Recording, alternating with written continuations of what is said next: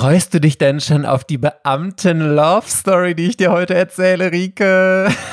Die was? Die Beamten-Love-Story? Beamten, ja, oh, ich muss dir doch hier eine gesunde Beziehung, eine Geschichte erzählen, weil ich doch die letzte Folge so. verloren habe. Ach, sorry, das hatte ich schon wieder Ah. verdrängt. Nee, beziehungsweise ich war wahrscheinlich kurz narkoleptisch in Tiefschlaf verfallen. Ja. Ist Beamte und Liebesstory, das ist ungefähr eine solch spannende Kombination wie gesund und Liebesbeziehung. Deswegen, da bin ich, da bin ich, schalte ich direkt ab und bin kurz eingeschlafen. Nein, ich bin super gespannt. Ja, leg los. Vielleicht bin Ja, ich, zu lass, Recht, lass zu mich Recht. bekehren auch. Ja. Ja, ich werde dir nämlich heute mal so richtig beweisen, dass eine gesunde Beziehung nicht unbedingt Mhm. langweilig sein muss. Ne? Und ich, ich habe mich aber auch gut vorbereitet. Pass auf, ich habe nämlich hochwissenschaftlich gegoogelt, was überhaupt die Merkmale einer gesunden Beziehung sind, äh, weil ich Okay. das natürlich jetzt in meine Geschichte auch einfließen lassen möchte. Und ich habe ähm, eine sehr journalistisch äh, zuverlässige Seite gefunden, und zwar brigitte.de. Und da, da habe ich die acht Kriterien einer gesunden Beziehung gefunden, die da sind. Ihr seid füreinander da. Ihr macht die gemeinsame Zeit zu etwas Besonderem. Ihr seid beste Freunde. Ihr sagt, ich liebe dich, weil ihr es so meint. Veränderungen schweißen euch zusammen. Ihr streitet auf Augenhöhe. Dein Punkt hier, Rike, ja, bitteschön. Dann, ihr seid mit euch selbst im Reinen und ihr beeinflusst einander. Schön, oder? Ja, aber ganz ehrlich, das finde ich jetzt wirklich ziemlich beliebig. Das ist von Brigitte.de. Das muss Ja, das seriös aufbearbeitet das to- sein. to- Total beliebig. Also, ja, aber ich, ich verstehe auch schon, also kann ich gleich vorweg sagen, natürlich, das ist ja auch von mir jetzt immer so polemisch zugespitzt äh, worden. Ähm, natürlich sollen alle Menschen, inklusive mir selbst, eine gesunde Beziehung führen. Und ich finde, ich würde diesen Kriterien auch hundertprozentig zustimmen und sie sagen in der Tat noch nichts über die inhaltliche Gestaltung dieser Beziehung aus, sondern nur was eine, das sind ja nur Aussagen über eine Haltung zueinander. Und die würde ich zu 100 Prozent unterschreiben. Ich glaube, ich habe dann auch gut. eine sehr gesunde Beziehung sogar. Ja, guck mal. Ohne dass Perfekt. sie langweilig ist, ja. Also, ich habe das alles in meine Geschichte einfließen lassen und ich werde sie dir jetzt erzählen. Are you ready, Rike? Yes. Okay, ich brauche auch noch ein bisschen dramatische Musik natürlich. Als Yannick und Sophie sich in Wanne Eickel kennengelernt haben, waren sie beide. Oh Mann, Also, wenn das ey, so gesund weiter- ja, aber kann es nicht ein bisschen romantisch sein? Muss es jetzt wirklich ausgerechnet Wanne Eikel sein? Oh. Das ist eine beamtengesunde Love Story. Also wenn du mir jetzt in jeden Satz hier wieder reinlachst, dann wird das hier wieder nichts. Die ist, die ist lang. Die dauert so 20 Minuten, meine Geschichte. Okay, ne? sorry, alles klar, ich bin schon wieder zurück. Hm. Also als sie sich in Wanne Eickel kennengelernt haben, waren sie beide 20 Jahre alt. Und sie hatten beide die gleiche Vorstellung für die Zukunft. Auswandern nach Mailand. Und dort wollte Yannick eine Boutique mit eigener Mode eröffnen und Sophie ein IT-Startup gründen. Wow. Und dazu noch zwei wundervolle Kinder. Ja, ich habe auch ein bisschen Feminismus hier in die Finde ich Geschichte richtig reingebracht. super. Ich bin, du Ja. hast mich schon voll, ja. Ja. So, das Glück der beiden war perfekt, als Sophie Yannick verkündete, dass sie schwanger sei. Doch sie hatte noch eine weitere Verkündung zu machen. Die Schwangerschaft habe ihr noch klarer gezeigt, was sie schon längst. Oh Gott, sorry. Nein, das ist. So bewegt. Ja, das ist eigentlich nicht lustig, aber äh, äh, also Ruhe. Die Schwanger.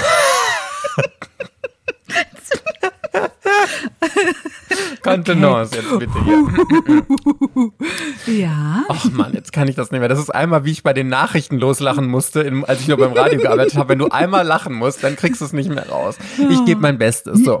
Also die Schwangerschaft habe ihr noch klarer gezeigt, was sie schon länger wusste. Sie fühle sich als Paul und sei ein Mann, dem bei der Geburt das falsche Geschlecht zugewiesen wurde. Mhm. Ja, ja.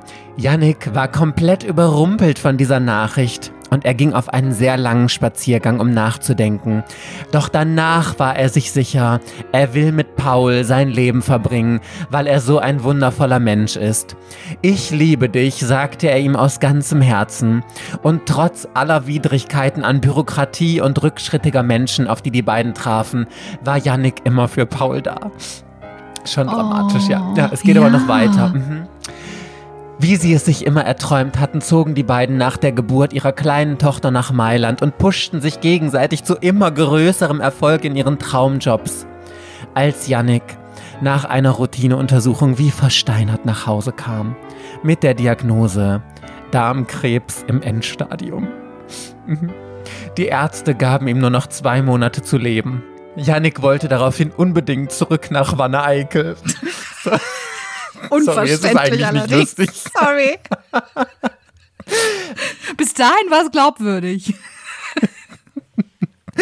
weil er die letzte Zeit, die ihm noch blieb, mit seiner Familie verbringen wollte. Doch Paul konnte sein IT-Startup nicht einfach alleine zurücklassen. Und so hatten die beiden einen sehr krassen und heftigen Streit, in dem beide ihre guten Argumente für ihre Position vorgebracht haben und sich am Ende auf einen Kompromiss einigten.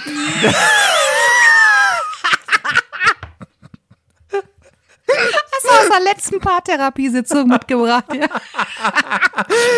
Dass sie zurück nach Wanne Eickel gehen und Paul. Mit Wanne Eickel, das ist schon ein bisschen heftig. Und, und Paul einmal im Monat für eine Woche in Mailand ist und den Rest aus dem Homeoffice macht. Jetzt kommt das große Finale, Rike, pass auf. Bist du ready oh dafür? Ich nicht. Zwei Monate später starb Yannick friedlich in Pauls Arm.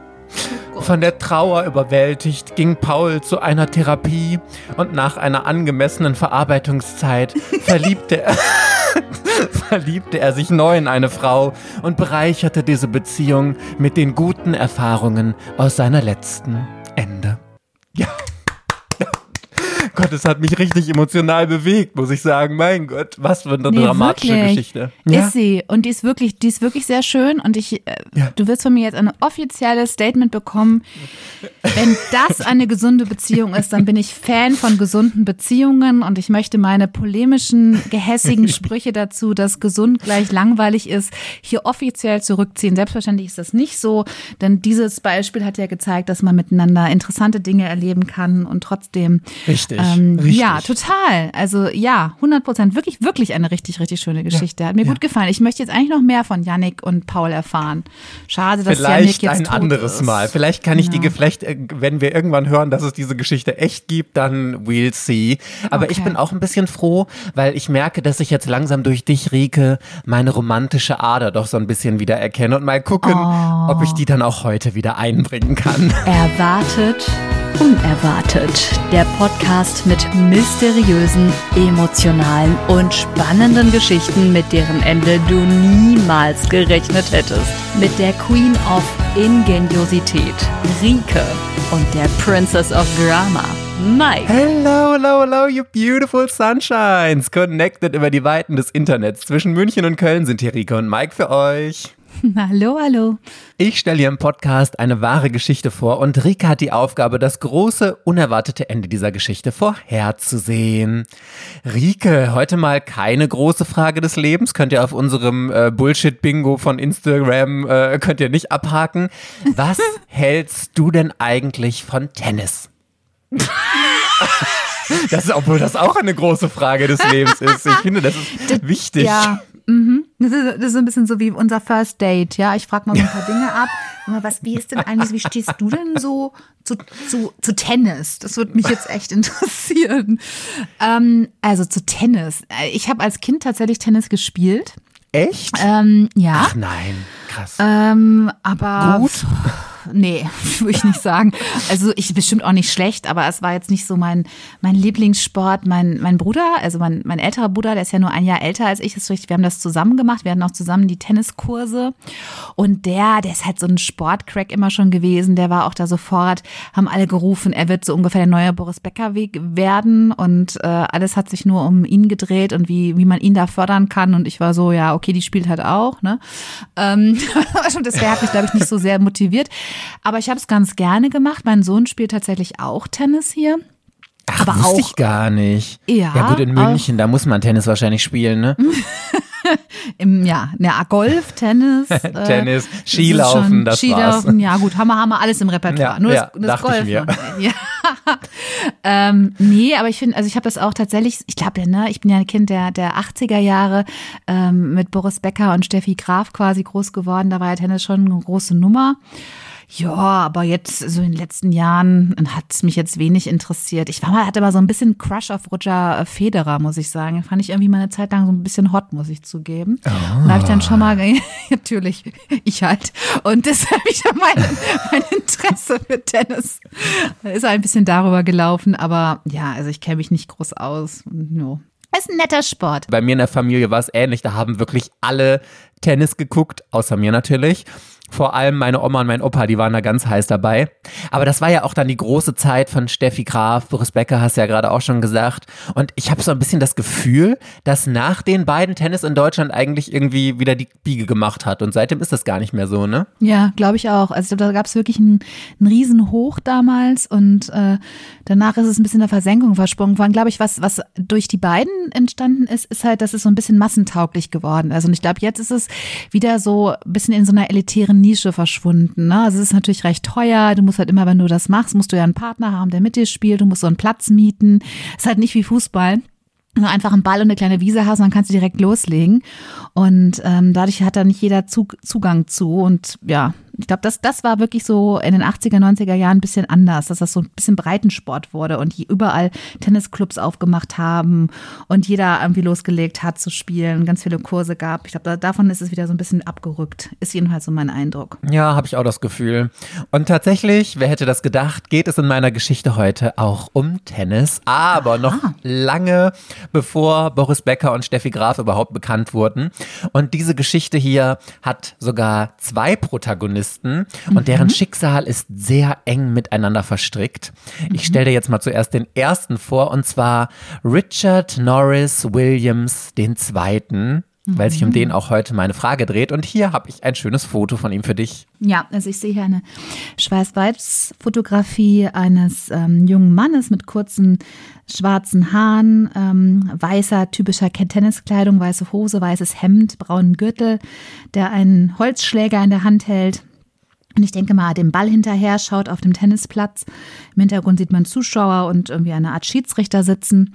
Sieht ein bisschen aus wie Franz Kafka, habe ich auf den ersten Blick gedacht. Von der Frisur her. Also hat mich irgendwie an ihn erinnert. Ja, ganz, äh, sieht ganz attraktiv aus, würde ich mal sagen. Mhm. Und Richard wurde 1891 geboren und zwar in mhm. der Schweiz. Sein Vater war Anwalt. Ich finde lustigerweise, das ist mir beim äh, Skripten der Folge aufgefallen, ey, ich habe das Gefühl, in jeder zweiten Folge ist irgendjemand Anwalt. Also mhm. äh, ganz faszinierend. Es gibt übrigens noch eine zweite Person, die Anwalt ist in dieser Folge. Achten wir mal drauf. Naja. Das sind einfach die faszinierenden Persönlichkeiten, die Anwalt sind. Ja. Deswegen habe ich eine solche geehrlicht. Ja. Ja. True. Ist einer der besten Tennisspieler seiner Zeit gewesen. Er hat wirklich eine unglaubliche Karriere hingelegt und die wurde gekrönt von seinem Olympiasieg im Tennis im Jahr 1924. Mhm. Allerdings wäre es zu diesem Olympiasieg fast nicht gekommen. Und damit kommen wir nämlich auch schon zur Frage, die du mir heute beantworten sollst. Und die mhm. kommt von einer ganz treuen Hörerin von uns. Sie hat mir nämlich diese großartige Geschichte auf Instagram geschickt. Vielen, vielen mhm. Dank dafür. Mhm. Gerade dieses Geschichtenfinden ist ja immer super aufwendig. Deswegen, wenn ihr irgendwo in einem Zeitungsartikel oder was weiß ich wo, in einem Instagram-Posting eine total spannende Geschichte findet oder eine unglaubliche Sache, dann denkt gerne an mich und schickt mir bei Instagram äh, so tolle Geschichten zu. Und Rike, ich habe jetzt eine Sprachnachricht hier für dich natürlich immer, wenn die Folge empfohlen wurde von jemandem. Und ich bin ganz gespannt, ob du diese Stimme hier erkennst. Hello, hello, hello. It's my beautiful sunshines. Ich wollte wollte direkt mal sagen, wie sehr ich euren Podcast liebe. Ähm, ich finde es unglaublich lustig, spannend. Man lernt in jeder Folge was und man hat immer gute Partygeschichten zu erzählen. Ich habe den natürlich auch schon meiner Familie und Freundinnen empfohlen. Ja, und als erwartet, unerwartet Fangirl der ersten Stunde habe ich mich mega gefreut, dass ich auf die folgende coole Geschichte gestoßen bin und dass ich dir, liebe Rike, jetzt die folgende Frage stellen darf. Welcher unglaubliche Zwischenfall hätte den Olympiasieg von Richard Norris Williams fast verhindert? Ja, ich bin gespannt, ob du auf die unerwartete Lösung kommst. Ich glaube, ich verrate nicht zu viel, wenn ich sage, dass dir, Rike, die Geschichte gefallen wird. Jetzt wünsche ich dir viel Spaß beim Rätseln und den Hörenden viel Spaß bei der Folge und sende liebe Grüße aus dem Ruhrgebiet. Ja, na, Rike, hast du die Stimme erkannt? Puh, also sie kam, kam mir bekannt vor, aber ich bin jetzt ehrlich gesagt nicht 100% sicher, was mich wiederum verunsichert, weil ich ja so ein Stimmenfetischist bin. Aber ich kenne, ich kenne die Person, ja? Also definitiv, ja. persönlich, ja? Okay. Persönlich kennst ich hab, du die Person. Ich habe jetzt Sorge, ich habe ich hab, ich hab eine Idee, aber ich habe jetzt Angst, dass es total daneben liegt und es gar nicht stimmt. Jetzt ich, sag, ich taste mich mal es. voran. Ja, ja, Ist aha. es jemanden, den ich, die, ist es eine, eine junge Frau, die ich aus einer, eine Frau, gut erkannt. früheren, Ja, aus einer früheren beruflichen Tätigkeit her kenne? Ja, ja. Ah, okay. aha. Ja, dann, dann glaube ich doch. Ich glaube, ich glaub, das ist die liebe Linda. Ja, richtig. Ja. Uh, gut. Gott sei Dank. Alles andere wäre jetzt Ah, auch sehr peinlich schön. gewesen für dich, ne? Naja, gut, okay. Ja, die Linda war, war mal tatsächlich ähm, äh, Praktikantin, als ich bei ähm, Starlight Express gearbeitet habe bei uns. Und äh, hat äh, auch, auch sonst da verschiedene Jobs gemacht bei Stacks und daher kennen wir uns und sind auch tatsächlich immer noch so regelmäßig mal im Austausch. Ähm, und ich wusste auch, dass sie, dass sie unseren Podcast hört und da eine ganz treue Hörerin sogar ist. Äh, aber freue ich mich natürlich jetzt total, dass sie die Frage stellt. Das muss ich, bin ich umso, an, umso motivierter, das jetzt auch äh, zu lösen, diesen Fall. Naja, ich wiederhole nochmal die Frage für dich. Sie lautet, welcher unglaubliche Zwischenfall hätte den Olympiasieg von Richard Norris Williams II. fast verhindert? Yes. Ich erzähle dir jetzt die Geschichte von Richard und irgendwo in meiner Geschichte lasse ich einen Teil aus, an dem unser unglaubliches Ereignis passiert ist. Also ich verrate dir nicht an welcher Stelle. Irgendwo Oh, in deiner okay. Geschichte fehlt ein Teil, was du dann hoffentlich am Ende erraten wirst. Ähm, ich finde übrigens ein bisschen unfair, weil die Linda hatte ja noch einen, einen kleinen Hinweis in ihrer Nachricht gegeben, dass es eine Story ist, die dir sehr gut gefallen könnte. Ja, also, da, da mal gucken, mal gucken, ob, äh, ob, ob dir Tier das oder. Liebesgeschichte? okay. Übrigens, äh, Fun Fact am Rande, Hollywood hat ganz oft bei der Familie angefragt, weil sie diese Story unbedingt verfilmen wollten, aber die Familie hat dem nie zugestimmt, weil sie sagen, Richard war so ein bescheidener Mann, er hätte das nicht gewollt. Und so ist diese großartige Geschichte tatsächlich niemals erzählt worden. Und sogar ich musste, also es gibt zwar Zeitungsartikel und so dazu, aber ich musste mir ein, ein kleines englischsprachiges Buch kaufen, das Ach, ich durch, äh, durchlesen musste, weil es das nie auch auf, auf Deutsch nicht gab. Deswegen sehe ich gute Voraussetzungen für mich, dass du Hm. diese Geschichte auf jeden Fall noch nie gehört hast. Nee, das glaube ich auch. Also ich glaube, da hätte schon was bei mir geklingelt. Ich kenne das ganz sicher nicht. Ja. Okay, also Richards Eltern äh, kommen eigentlich aus Philadelphia, sind aber für den Vater in die Schweiz gezogen, weil der Vater ziemlich krank war und sie in der Nähe von Heilbädern wohnen wollten. Fand ich total interessant, weil, ähm, also ich, ich weiß, ich habe das gegoogelt natürlich, was Heilbäder sind, aber ich frage mich, was hat man denn für eine Krankheit, dass man Heilbäder braucht? Weil das sind ja so mit Mineralien oder irgendwie sowas. Ich verbinde das jetzt so mit Therme. Kennst du dich da besser aus? Also ich könnte mir vorstellen, dass zum Beispiel eine chronische Hauterkrankung, also sowas wie Schuppenflechte, Neurodermitis, irgendwie sowas in der Art, dass da, glaube ich, tatsächlich so Heilbäder sehr hilfreich sein können. Oder auch Atemwegserkrankungen. Also wenn du so ein das sind zwar dann eher, ist dann eher so Luft, Luftkurorte wahrscheinlich attraktiver als jetzt so Bäder. Ähm, aber kann auch, kann auch einen großen Einfluss haben. Also je nachdem, ähm, dass Ja, ich okay, salzhaltige. Luft und so solche Sachen, ja. Also die Familie hatte auf jeden Fall richtig Schotter. Also Richard ist super privilegiert aufgewachsen und der Vater war auch leidenschaftlicher Tennisspieler und hat seinem Sohn dann natürlich diese Leidenschaft auch mitgegeben. Obwohl ich dann da ja immer äh, alle Alarmglocken in mir habe. Wie findest du das, wenn Eltern so eigene Leidenschaften haben, die sie Kindern dann, also, oder an, ich frage anders, was glaubst du, wie viel ist eigenes Interesse von den Kindern und wie viel drücken Eltern ihren Kindern gerne mal von eigenen Leidenschaften auf, damit die Kinder das unbedingt auch machen?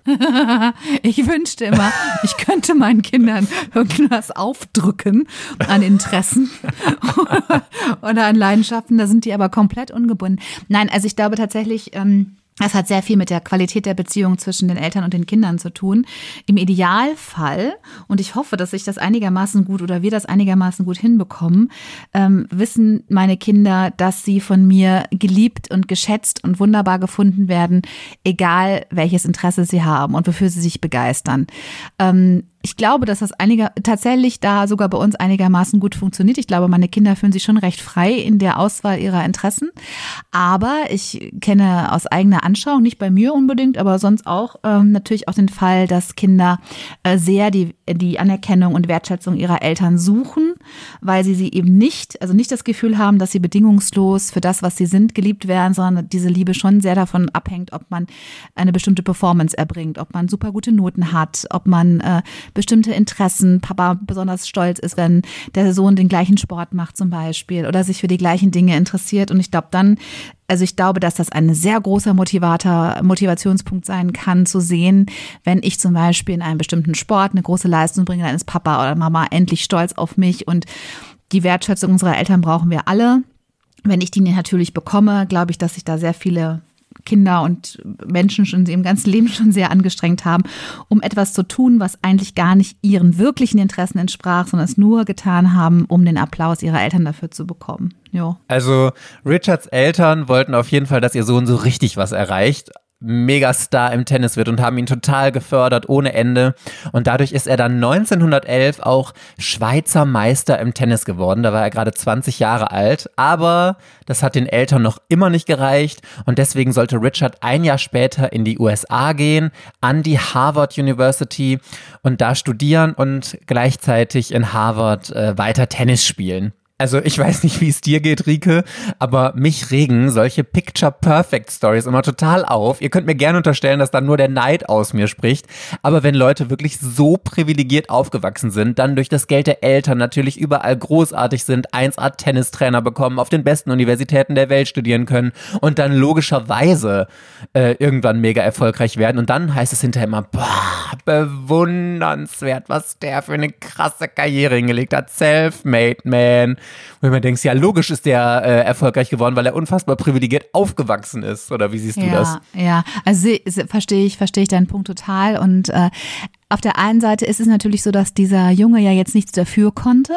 Und ich auch finde, Absolut. es ist ne, und es ist natürlich auch, also ich finde auch geradezu immer so die Pflicht, wenn man sehr privilegiert aufgewachsen ist und wenn man alle Möglichkeiten hatte, die auch zu nutzen. Ich glaube, es ist immer wichtig, dass man das auch reflektiert und dass man sich dessen einfach bewusst ist. Also ähm, ich sage sehr häufig, ich glaube, das kann jeder, der mich kennt, bestätigen, ich sage sehr, sehr häufig, dass, und das sage ich nicht nur, weil ich das auch wirklich weiß und auch fühle, wie privilegiert ich bin und was für ein privilegiertes Leben ich fühle und ich äh, mich nicht über andere Leute erhebe, die vielleicht, keine Ahnung, beruflich oder in ihrem Bildungsweg weniger erreicht haben, weil ich genau weiß, dass ich es auch total leicht hatte in vielerlei Hinsicht.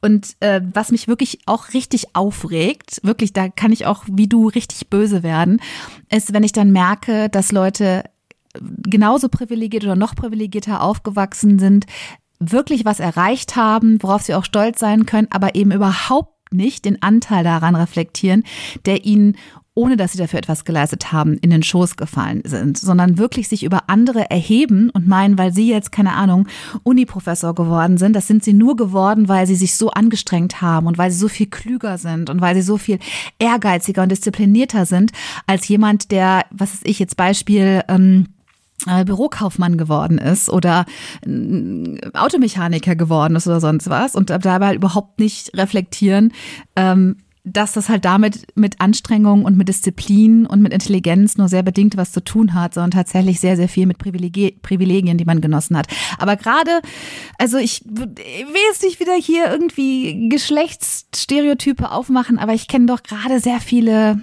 um das Bild jetzt einmal zu bemühen, alte weiße Männer, die wirklich immer noch nicht verstanden haben, dass sie bestimmte in bestimmten Positionen genau deswegen sind, weil sie weiß sind, weil sie hetero sind, weil sie cis sind, weil sie aus einem hohen, aus einer bildungsbürgerlichen Familie gekommen sind und sehr, sehr viele Möglichkeiten auch finanzieller Art hatten, sondern immer noch meinen, sie können sich über andere erheben äh, und alles, was sie in ihrem Leben erreicht haben, nur sich selbst und ihrer eigenen Genialität und der eigenen Großartigkeit zuschreiben. Und das macht mich dann auch mal richtig sauer. Also dieser Check Your Privilege ist schon ein wichtiger Satz, finde ich. Absolut.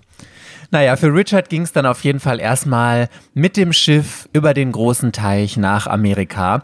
Passagierflugzeuge gab es ja erst ein paar Jahre später und dann ist er da eben in Harvard studieren gegangen. Und auf diesem Schiff hat er jemanden kennengelernt, der später eben noch eine ganz große Rolle in seinem Leben spielen würde. Und zwar Karl Howell Bär. Da habe ich auch ein Foto für dich. Links auf dem Bild ist Richard und äh, rechts eben Karl, den er jetzt gerade kennengelernt hat. Oh. Links ist Richard, ne? Genau. Und rechts ist Karl. Ja. Mhm. Weißt du, was mich, was, was mich jetzt nur hat irritiert, irritiert zucken lassen, ist, dass ähm, sie ihre Kleidung getauscht haben im Vergleich zum ersten Foto. Stimmt, ne? stimmt. Auf diesem zweiten, also Karl trägt nämlich exakt das gleiche, was äh, Richard auf dem ersten Foto trägt, nämlich eine weiße Hose, ein weißes Hemd und einen braunen Gürtel. Und ähm, Sieht auch sehr hübsch aus. Sieht aus, als wäre er, hätte er blondes Haar, so nach hinten gekämmt. Und neben ihm steht eben Richard mit einem äh, hellen Anzug, mit Hemd und Krawatte, dunklen Haaren, die, die äh, Hand so in die Hüfte gestemmt und den Arm hat er, glaube ich, so um seinen, ähm, um seinen Karl gelegt. Also ich würde von diesem Foto her, würde man schon denken, dass sie ein Paar sind. Bin ich jetzt aber natürlich nicht sicher, vielleicht sind sie auch einfach nur eng stehende Freunde. Jetzt bin ich gespannt. Ich habe im ersten Moment, als ich das gesehen habe, gedacht, die könnten Brüder sein, weil die auch beide Echt? genauso die Haare äh, nach hinten gegelt haben und so eine ähnliche Frisur irgendwie und weiß ich nicht. Aber ja, Nee. ich, ich, ich sehe auch die, die Bromance-Vibes, die du darin siehst. Ja, ja. Ja. Mhm. Ja, also Richard kannte Karl auf jeden Fall schon aus der Zeitung, weil der ein ganz krasser Tennisspieler war. Karl war zu dem Zeitpunkt nämlich schon 26 und Richard 21. Und Karl war eben auch auf diesem Schiff auf dem Weg nach Amerika. Allerdings zurück nach Amerika, denn von da kam er. Sein Vater war ein ganz erfolgreicher Klebstoffhersteller und für den war er in Europa unterwegs auf Geschäftsreise. Zumindest, ja, ich sage jetzt mal, das war so ein bisschen so ein vorgeschobener Grund. Dazu erzähle ich dir gleich noch ein bisschen mehr. Und Karl hatte an der Yale studiert, also auch einer äh, Elite-Universität und war jetzt Anwalt und eben auch sehr erfolgreicher Tennisspieler. Und die beiden haben sich eben auf dieser Fahrt nach Amerika kurz kennengelernt, aber bei dem Treffen war ihnen noch nicht klar, was sie bald für eine unglaubliche Verbindung miteinander haben würden. Yes. Und an dieser Stelle endet auch schon mein erster Abschnitt und du darfst mir eine Frage stellen, die ich nur mit Ja oder Nein beantworten darf. Also ich bin ehrlich noch so total lost. Ich krieg das gerade alles gar nicht so richtig zusammen. Also Karl wird mal die Olympischen Richard. Spiele gewinnen. Äh, Richard, so, sorry, siehst du? Richard wird mal die Olympischen Spiele gewinnen. Ja? Mhm. Ja. Und ähm, es wäre aber fast ja nicht passiert. Und Mhm. dieses unglaubliche Ereignis muss ich herausfinden. Und dieses unglaubliche Ereignis hat ja offensichtlich etwas mit Karl zu tun. Ja? Sonst ist das meine erste Frage. wenn du mir das nicht, wenn du nicht reinfällst auf meinen kleinen charmanten Trick und mir da jetzt mal eine Antwort gibst, dann frage ich das. Also hat dieses Ereignis, was fast den Olympiasieg von ähm, Richard verhindert hätte, hat das unmittelbar mit Karl beziehungsweise der Beziehung der beiden zueinander zu tun? Nein. Hat es nicht. Nein. Nein. Okay. Okay, gut. Dann schauen wir uns Karl einfach nochmal ein bisschen genauer an. Die Gesch- Geschichte von ihm ist, glaube ich, nämlich eine Geschichte ganz nach deinem Geschmack, Rike. Also ich hatte ja gerade schon gesagt, dass er für seinen Vater auf Geschäftsreise in Europa unterwegs war. Das ist ja ganz Allerdings- nach meinem Geschmack. Für einen Klebstoffhersteller. Mann, da bin ich ja voll into it. Karl Uho. Auf Geschäftsreise. Oh, das ist ja voll exciting. Ja, total nicht. Aber ich dachte, da wärst du jetzt voll into it. Also Mhm. Wow. Boah, ich, ich liebe Klebstoffe. Also das ist nichts so ein kann man dir recht machen hier. Nichts. Wirklich ganz traurig. Dann unterschlage ich jetzt die Liebesgeschichte, für die er Nein, nämlich nein. eigentlich in Europa unterwegs war. Nein, Liebesgeschichte. Genau. Es war nämlich eigentlich eine Liebesgeschichte, die ihn nach Europa getrieben hat. Und ich bin mir ganz sicher, Rike, dass du diese Geschichte wieder hochgradig romantisch finden wirst. Und Das war die gebe zu, Liebesgeschichte zwischen Karl Uhu und Fiona Patex. Und dieses, weißt du, es ist natürlich Romeo und Julia, weil die verfeindeten Klebstoffhäuser, die hätten Richtig. sich wirklich, so, oh mein Gott, war das auch. Und dann haben sie sich zusammen irgendwo auf die Straße geklebt und gesagt. Genau. Oder aneinander geklebt. Oh mein fucking Gott, ja. Ja, Und für ihre Liebe bis ihr und nicht haben ein Lösemittel findet. gegründet. Ja. bis ich ein Lösungsmittel Ja, schön, gefällt mir, gefällt Okay, mir. cool. Ja. Nee, sorry, ich, ich bin wieder ernst. So, also die Lie- Liebesgeschichte, da muss man immer ernst werden. Genau, Karl ernst. hat nämlich über seine Schwester eine junge Frau kennengelernt und zwar Helen. Das war die beste Mhm. Freundin von der Schwester und die beiden, wie sollte es anders sein, haben sich sofort ineinander verliebt. Ah. Mhm. Er stand total darauf, dass sie so temperamentvoll und lebenslustig war und sie fand ihn einfach total leidenschaftlich und charismatisch. Ja. Und knapp Mhm. Das klingt ein gut. Jahr kannten sich die beiden und haben auch immer mehr angebandelt. Allerdings hat der Mutter von Helen das so gar nicht gepasst. Ihr war nämlich der Altersunterschied zwischen den beiden viel zu groß. Helen war zu der Zeit 19 und er eben 26. Und wie hättest du als Mutter das gefunden, wenn deine 19-jährige Tochter einen 26-jährigen Freund hätte? Prima. Ja. Also, ja, also finde ich jetzt überhaupt nicht schlimm. Das sind gerade mal sieben Jahre. Nee, doch nicht viel. Also wenn der jetzt, keine Ahnung, 40 gewesen wäre, dann hätte ich, glaube ich, gedacht, so, hm, das sind schon so ganz unterschiedliche Lebensphasen. Ähm, da kann man, glaube ich, sich nicht so auf Augenhöhe begegnen. Aber das finde ich jetzt 19 und 26. Männer sind ja eh entwicklungstechnisch eher so ein bisschen hinterher. Nee. Das finde ich nicht, finde ich, finde ich okay. Also Ja. Botschaft an meine Tochter, wenn sie, den, wenn sie den Podcast hört, das ist voll okay. Also jetzt ist sie bald elf, wenn sie jetzt einen 18-Jährigen bringt, no, ne? Also, dass wir uns da nicht falsch verstehen. Nee, das ist nicht okay. Aber mit 19 darf sie einen 26-Jährigen haben, bitteschön. Was wäre mit 19 so deine Grenze, wo du sagen würdest, nee, sorry, der ist jetzt ein bisschen zu alt? Ja, habe ich ja gerade gesagt, so 40 finde ich 40? zu alt. Also da Okay. würde ich schon, da würde ich schon sagen, mit 90, also ich, vielleicht sogar, vielleicht sogar, also ich glaube, ich würde schon zucken, wenn so 35, wenn sie 19 Mhm. ist, da würde ich glaube ich auch schon denken, mh, das sind auch schon, das sind einfach schon so andere Lebensphasen und da hat jemand Ja. dann doch schon sehr viel Leben hinter sich, was sie jetzt noch nicht geteilt hat und da fehlt es dann so an gemeinsamen Erfahrungen. Aber das kann, das, ich finde, das muss man ja auch, das, da muss man auch das, die Menschen dazu, dazu kennen und äh, die Dynamik sehen. Ähm, insofern, also pauschal würde ich da, glaube ich, sowieso gar keine Grenze ziehen. Das muss man halt sehen, wo die Liebe hinfällt. Da, da obsiegt natürlich sowieso immer meine Romantik. Na, wenn sie sich denn lieben, dann ist doch alles gut. Und sie haben sich geliebt. Die Oh. beiden waren super leidenschaftlich, wurden immer enger. Und jetzt kommen wir wieder äh, zu deinem Lieblingsthema Toxic Mom aus unserer letzten Ja. Folge. Die Mutter hat sich nämlich gedacht, nee. Das mache ich nicht mit. Meine Tochter braucht jemanden, der besser zu ihr passt.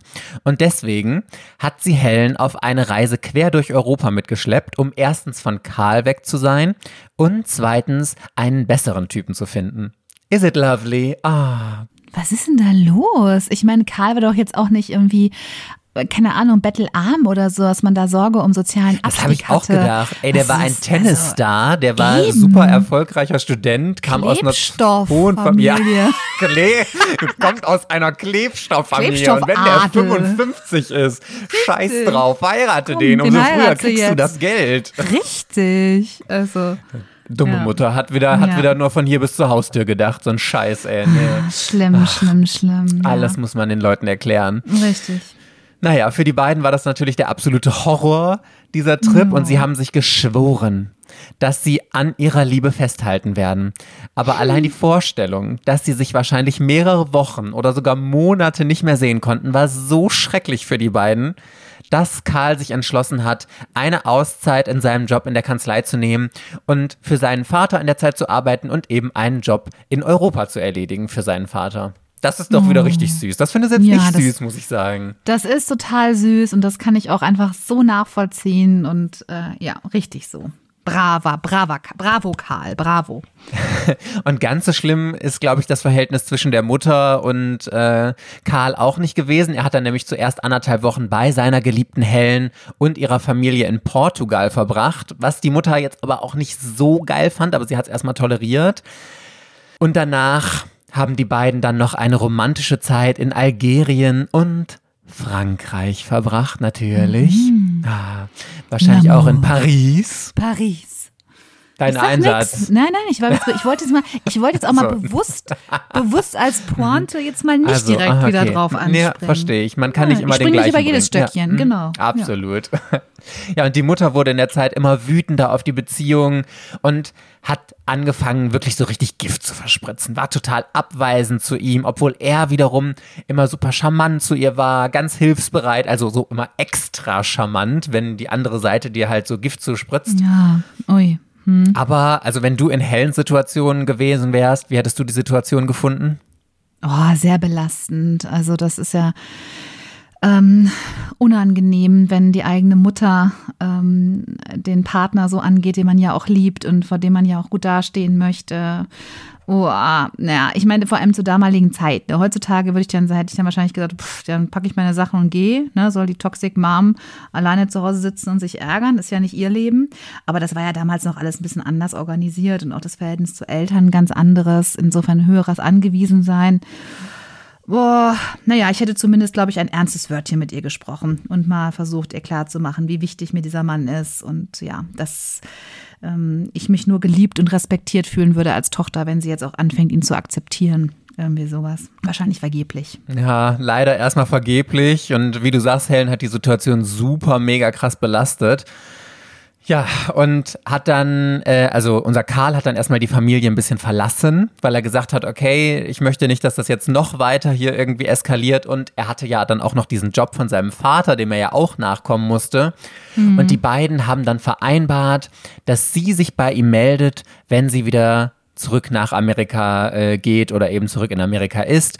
Und deswegen hat er ihr auch noch seine Adresse in Wien gegeben, weil er ist dann nach Wien gegangen, damit sie ihm eben einen Brief schreiben kann, wenn es soweit ist. Ja, und er hat ihr ganz fest versprochen, dass er auf sie warten würde, ganz egal, wie lange es auch dauern mag. Süß. Das geht schon sehr in Richtung der Liebesgeschichte, die ich dir Heiligabend erzählt habe, finde ich. Ne? Ich habe schon einige bin- Vibes davon. Ja, auf jeden Fall. Es ist hier ein bisschen Forbidden Love. Es gibt irgendeinen Störfaktor, irgendwas, was das Zusammensein verhindert. Das Drama ist angelegt. Sie schwören sich ewige Liebe. Die, die Zutaten für eine lovely Love Story sind alle gegeben. Ich bin total into it. Zum Glück mussten die beiden nicht 60 Jahre darauf warten auf ein Wiedersehen. Was glaubst du denn, wie lange hat er so gewartet, bis ihm die Situation dann auch ein bisschen zu dumm geworden ist? Ähm, äh, zwei Jahre. Einen Monat. also knapp einen Ey, Monat. Quatsch, du machst hier meine Romantik total kaputt. Der hat einen Monat gewartet. Gott, oh nee, sorry, weißt du, jetzt ganz ehrlich, du, ich warte jetzt seit vier Wochen. Also irgendwann ist aber auch mal meine Geduld am Ende. Das ist unromantisch. Also nach knapp einem Monat hat er gesagt, boah, also jetzt äh, läuft's aber hier langsam ein bisschen in die falsche Richtung. Aber zum Glück, gerade als er kurz davor war, die Hoffnung zu verlieren, hat sich seine geliebte Helen dann doch bei ihm gemeldet. Also zum Glück keine 60 Jahre gedauert. Und er hatte auch extra den Ehering von seiner Mutter mit nach Europa genommen, weil er Helen nämlich unbedingt einen Antrag machen wollte. Und er war total gefrustet, weil sie sich jetzt einfach nicht mehr gemeldet hat. Ja, vielleicht war es einfach deswegen so ein bisschen Ungeduld damit drin. Ja gut, das kann man dann doch verstehen. Ja. Und Karl war halt auch total wütend auf sich selbst, weil er immer so nett zu der Mutter von Helen war. Und er hat sich jetzt im Nachhinein gewünscht, dass er doch mal lieber ein bisschen ihr die Meinung gesagt hätte und mit Helen vielleicht abgehauen wäre oder einfach mal ordentlich auf den Tisch gehauen hätte und gesagt, so geht's nicht. Entweder gibst du uns die Liebe und äh, stehst auch zu unserer Liebe oder wir hauen ab und verlassen euch. Das wäre doch wieder eine Geschichte nach deinem Geschmack gewesen, kann ich mir vorstellen. Durch, durchaus, durchaus, ja. Und gerade als Karl dann eben fast die Hoffnung verloren hatte, kam ein Telegramm von seiner geliebten Helen und in der stand, dass sie mit ihrer Familie sich jetzt wieder auf den Weg macht und er sich auch Tickets für das Schiff zurück nach Amerika kaufen soll, damit sie sich dann eben endlich wiedersehen. Ja, und das hat Karl dann natürlich auch gemacht. Er war total voller Vorfreude darauf.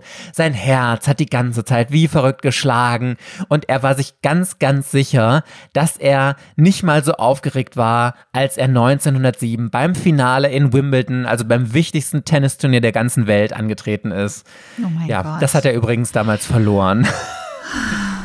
Seufzt, schmacht. Ich bin schon Ja. wieder, oh, Ja. süß. Ja. Ja, und Karl hatte dann auch gar nicht mehr so viel Zeit, denn das Schiff ist schon ein paar Tage später abgelegt und deswegen musste er mal eben schnell auf Biegen und Brechen alle Geschäfte von seinem Vater da irgendwie zu Ende bringen. Ob es jetzt gut erfolgreich gelaufen ist oder nicht, das war ihm auch relativ egal, denn er hatte ja ganz andere Prioritäten. Ja. Er ist dann nochmal zum Friseur gegangen, um möglichst gut auszusehen, wenn er seine geliebte Helen eben wieder sieht. Das? wobei, wobei, ich meine, ich, ich finde, Mike, Moment, lass uns da mal an dieser hm. Stelle einen kurzen, einen kurzen Exkurs zum Thema Männer, Friseur einmal kurz einschieben. ja, ja, ja. Weil ich möchte das wirklich mal loswerden. Ich möchte, vielleicht hören uns ja auch Männer zu mal. Ich möchte, also mein Mann weiß das bereits, weil ich sage das schon sehr, sehr häufig. Ich finde wirklich, Männer sollten niemals zum Friseur gehen, bevor sie sich irgendwie, bevor sie ein besonderes Date haben, weil sie eigentlich immer mit etwas längeren Haaren besser aussehen als mit kürzeren. Und ich finde, also ich, ich kenne keine Ausnahme, wenn Männer vom Friseur kommen, sehen sie immer beschissener aus. ja, ist so. Als Fakt, Das ist so. Fakt. Das ist so. Ja, das ja. ist immer irgendwie, das ist dann so kurz, am besten noch so, am besten noch im Nacken ausrasiert oder so. Oh nee, gar nicht, mag ich überhaupt nicht. Und das, das ist irgendwie auch nicht so schmeichelnd für das Gesicht. Und mein Mann kommt dann, der macht das nämlich auch immer, wenn der irgendeinen wichtigen Termin hat oder so. Also Dates natürlich hoffe ich jetzt mal nicht, also außer mit mir. Aber wenn der irgendwelche wichtigen Termine hat, dann sagt er mal, ja, da habe ich vorher noch einen Friseurtermin. Und ich sage mal, warum willst du nicht gut aussehen an dem Termin? Äh, äh, äh. Ja, dann lass das mit dem Friseur, ja, mach das später. Das ist wirklich so. Ich finde es immer viel schöner. So. 100%. Ja, wenn die ein bisschen länger Deswegen, sind. Ich mache das immer so, weil wenn sie mega krass lang sind, weil ich gehe ja gefühlt nur alle zwei Monate oder so, dann ist es ein bisschen ungepflegt. Aber ich mache das deswegen immer so. Wenn ich einen wichtigen Termin habe, gehe ich immer so zwei Wochen vorher. Ja. Genau. Also Minimum, Minimum ja. eine Woche, das ist schon kritisch. Am besten ja. zwei Wochen vorher, weil dann weißt du, du lässt dir das schneiden, dann siehst du erstmal kacke aus und dann zwei Wochen später sieht man wieder, siehst du wieder gut aus. Das ist optimal. 100 Prozent. Dann mhm. sind die mhm. gepflegt, genauso eine Spitzen schön abgeschnitten, da ist nichts kaputt oder brüchig oder irgendwie sehen dann schon frisch aus und haben, haben eine schöne Form, sind ja. in Form gebracht, aber bitte nicht so kurz. Deswegen, also, nee, da muss ich, ich finde, das sollte man wirklich mal berücksichtigen. Nicht machen. Es ist viel schöner, viel schöner, wenn die ein bisschen. Mensch, jetzt sind wir nicht nur der Psychologie, sondern auch der Lifestyle- und Männerhaarschnitt-Podcast. Ja. Ohne Witz, ich, ich finde wirklich, ich wollte das jetzt mal einmal loswerden an dieser Stelle auch, weil das ist mir wirklich in meinem Leben schon so häufig so gegangen, dass ich dachte, war irgendwie, ich habe die Geste erkannt, ja, das ist so nett, das ist, aber nee, hättest du das no. mal gelassen. Sorry, but no. Ja, genau, sorry, but no, war vorher besser. Okay, also das Aber dafür hatte Karl eine richtig schöne Geste, klar, das mit dem Friseur, hm, jetzt problematisch, aber er ist dann auch noch extra nach Paris gegangen, um den Eltern von Helen noch Geschenke zu besorgen, ja, um sich What? so ein bisschen einzuschleimen. Ja, findest du eine gute Idee oder nicht? Ich weiß, ich finde an der Stelle schon sehr durchschaubar. Also ich als, mhm. wenn ich mir, wenn ich jetzt die Schwiegermutter gewesen wäre, hätte ich gedacht, so, brauchst du hier auch nicht mitkommen, du Idiot. Ja, aber was soll er denn sonst noch machen? Ja, gar nichts. Ich finde, also so, also Hättest ganz gesagt, ehrlich, mal, du alte jetzt mal Real Talk. Ja, ja. Ja, nee, Real Talk. Also wenn die Schwiegermutter sich dermaßen bescheuert aufführt oder die ganzen Eltern und ihm so zu verstehen geben, dass sie finden, dass er nicht der Richtige für äh, ihre Tochter ist, nicht gut genug, zu alt, was auch immer. Und er und sie sind aber sich so sicher, dass sie zueinander gehören, dann finde ich, gehört ihnen mal ordentlich die Grenze aufgezeigt, ihnen mal gezeigt, dass sie sich da gar nicht einzumischen haben, ja, dass sie offensichtlich ihre Tochter nicht respektieren und ernst nehmen in ihren Gefühlen, ihr offenbar auch nicht vertrauen in ihrem Urteilsvermögen und dass du das schon, dass ich das schon eine richtig traurige Botschaft an ein Kind finde finde. Und da hätte ich da, also da, also ohne Scheiß, so bin ich aber auch. An, wenn so eine Stelle irgendwann gekommen ist, dann bitch ich zurück. Also dann reicht's mir. Und da wäre ich nicht mehr nett gewesen. Da hätte ich nicht mehr hier versucht, irgendwie noch, ach ja, gucken Sie mal, Frau Professor XYZ, hier, was für eine wunderschöne Vase ich aus der Pariser Antiquitätenladen äh, in Sacré, bei Sacré-Cœur gekauft habe oder so. Also wie gesagt, ist für die, ist eh durchschaubar und ich finde, man macht, also so, es hat ja auch was mit dem ja, so mit dem, ich finde, man verschafft sich keinen Respekt damit. Ich finde, man, man muss sich dann auch Respekt verschaffen, indem man zeigt, so, pass mal auf, das Spiel spiele ich jetzt immer nicht mehr mit. Ich habe es versucht, ich war freundlich, ich habe mich wirklich bemüht. Das ist nicht angekommen.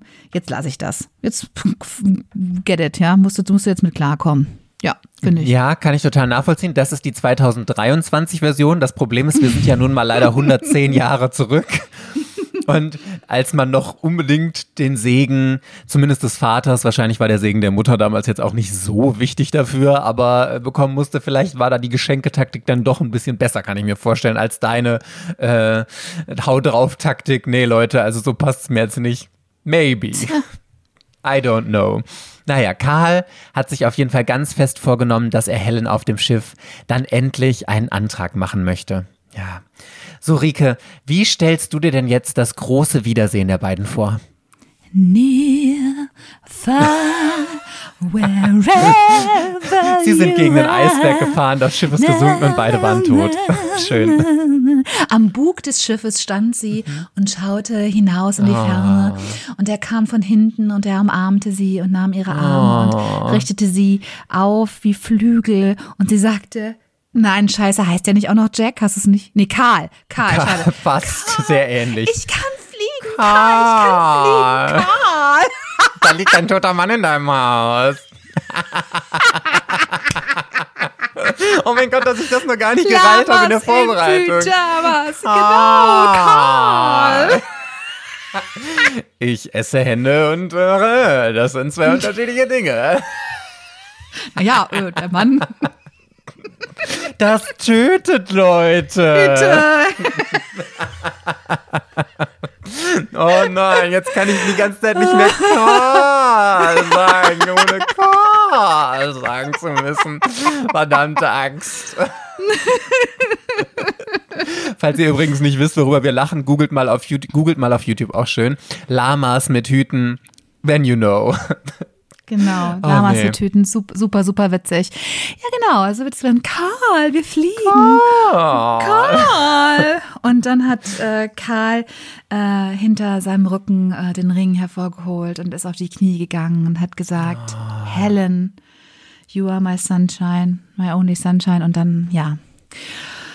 Ach, es war wunderschön. Und die Sonne Und ging dann unter. hat er ihr ein und Messer in den Bug gerammt, in die Brust und dann stand die Mutter daneben und gesagt, Karl, das Ich sag, tötet du- Leute. Du bist zu sehr hier bei den Lamas hier äh, mit Hüten.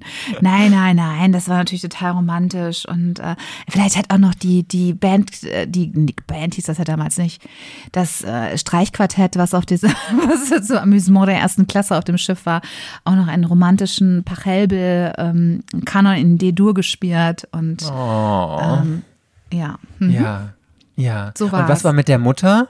Die hat dann einfach Die gesagt, Mutter, ja, ja, die nimm. Mutter, die hat, die ist dann auch zum Bug gekommen und die hat dann mit einem eleganten Tritt ähm, die runter auf die auf die Schiffsschraube gekickt. Jetzt bin ich, du merkst es, ne? Die Bildwelt Ja, ja, aus aus ja. Mhm. Alamas mit Hüten, da bin ich jetzt leider total drin und deswegen ich kann ich da schon. jetzt auch nicht mehr raus. Okay, ich versuche den Boden zu Karl, kriegen. was hast du mit meiner Mutter gemacht? Sowas tötet Mütter, wenn sie auf Schiffsschrauben fallen. Oh nee. naja, okay, aber bevor Karl erstmal seine Helen wieder getroffen hat, war da erstmal Richard. Für Richard war das so ein krasser Moment, weil er ein unglaublicher Fanboy von Karl war, weil ich meine, der war immerhin einer der Top 10 der besten Tennisspieler der ganzen Welt und Richard hier der aufstrebende Star, der unbedingt in dieser Welt Fuß passen wollte. Mm, mega krasser Moment. Er hat sich da aber noch nicht getraut, Karl anzusprechen. Und so war das erstmal so ein, oh mein Gott, da ist mein Big Star Moment. Und die beiden sind dann aufs Schiff gegangen.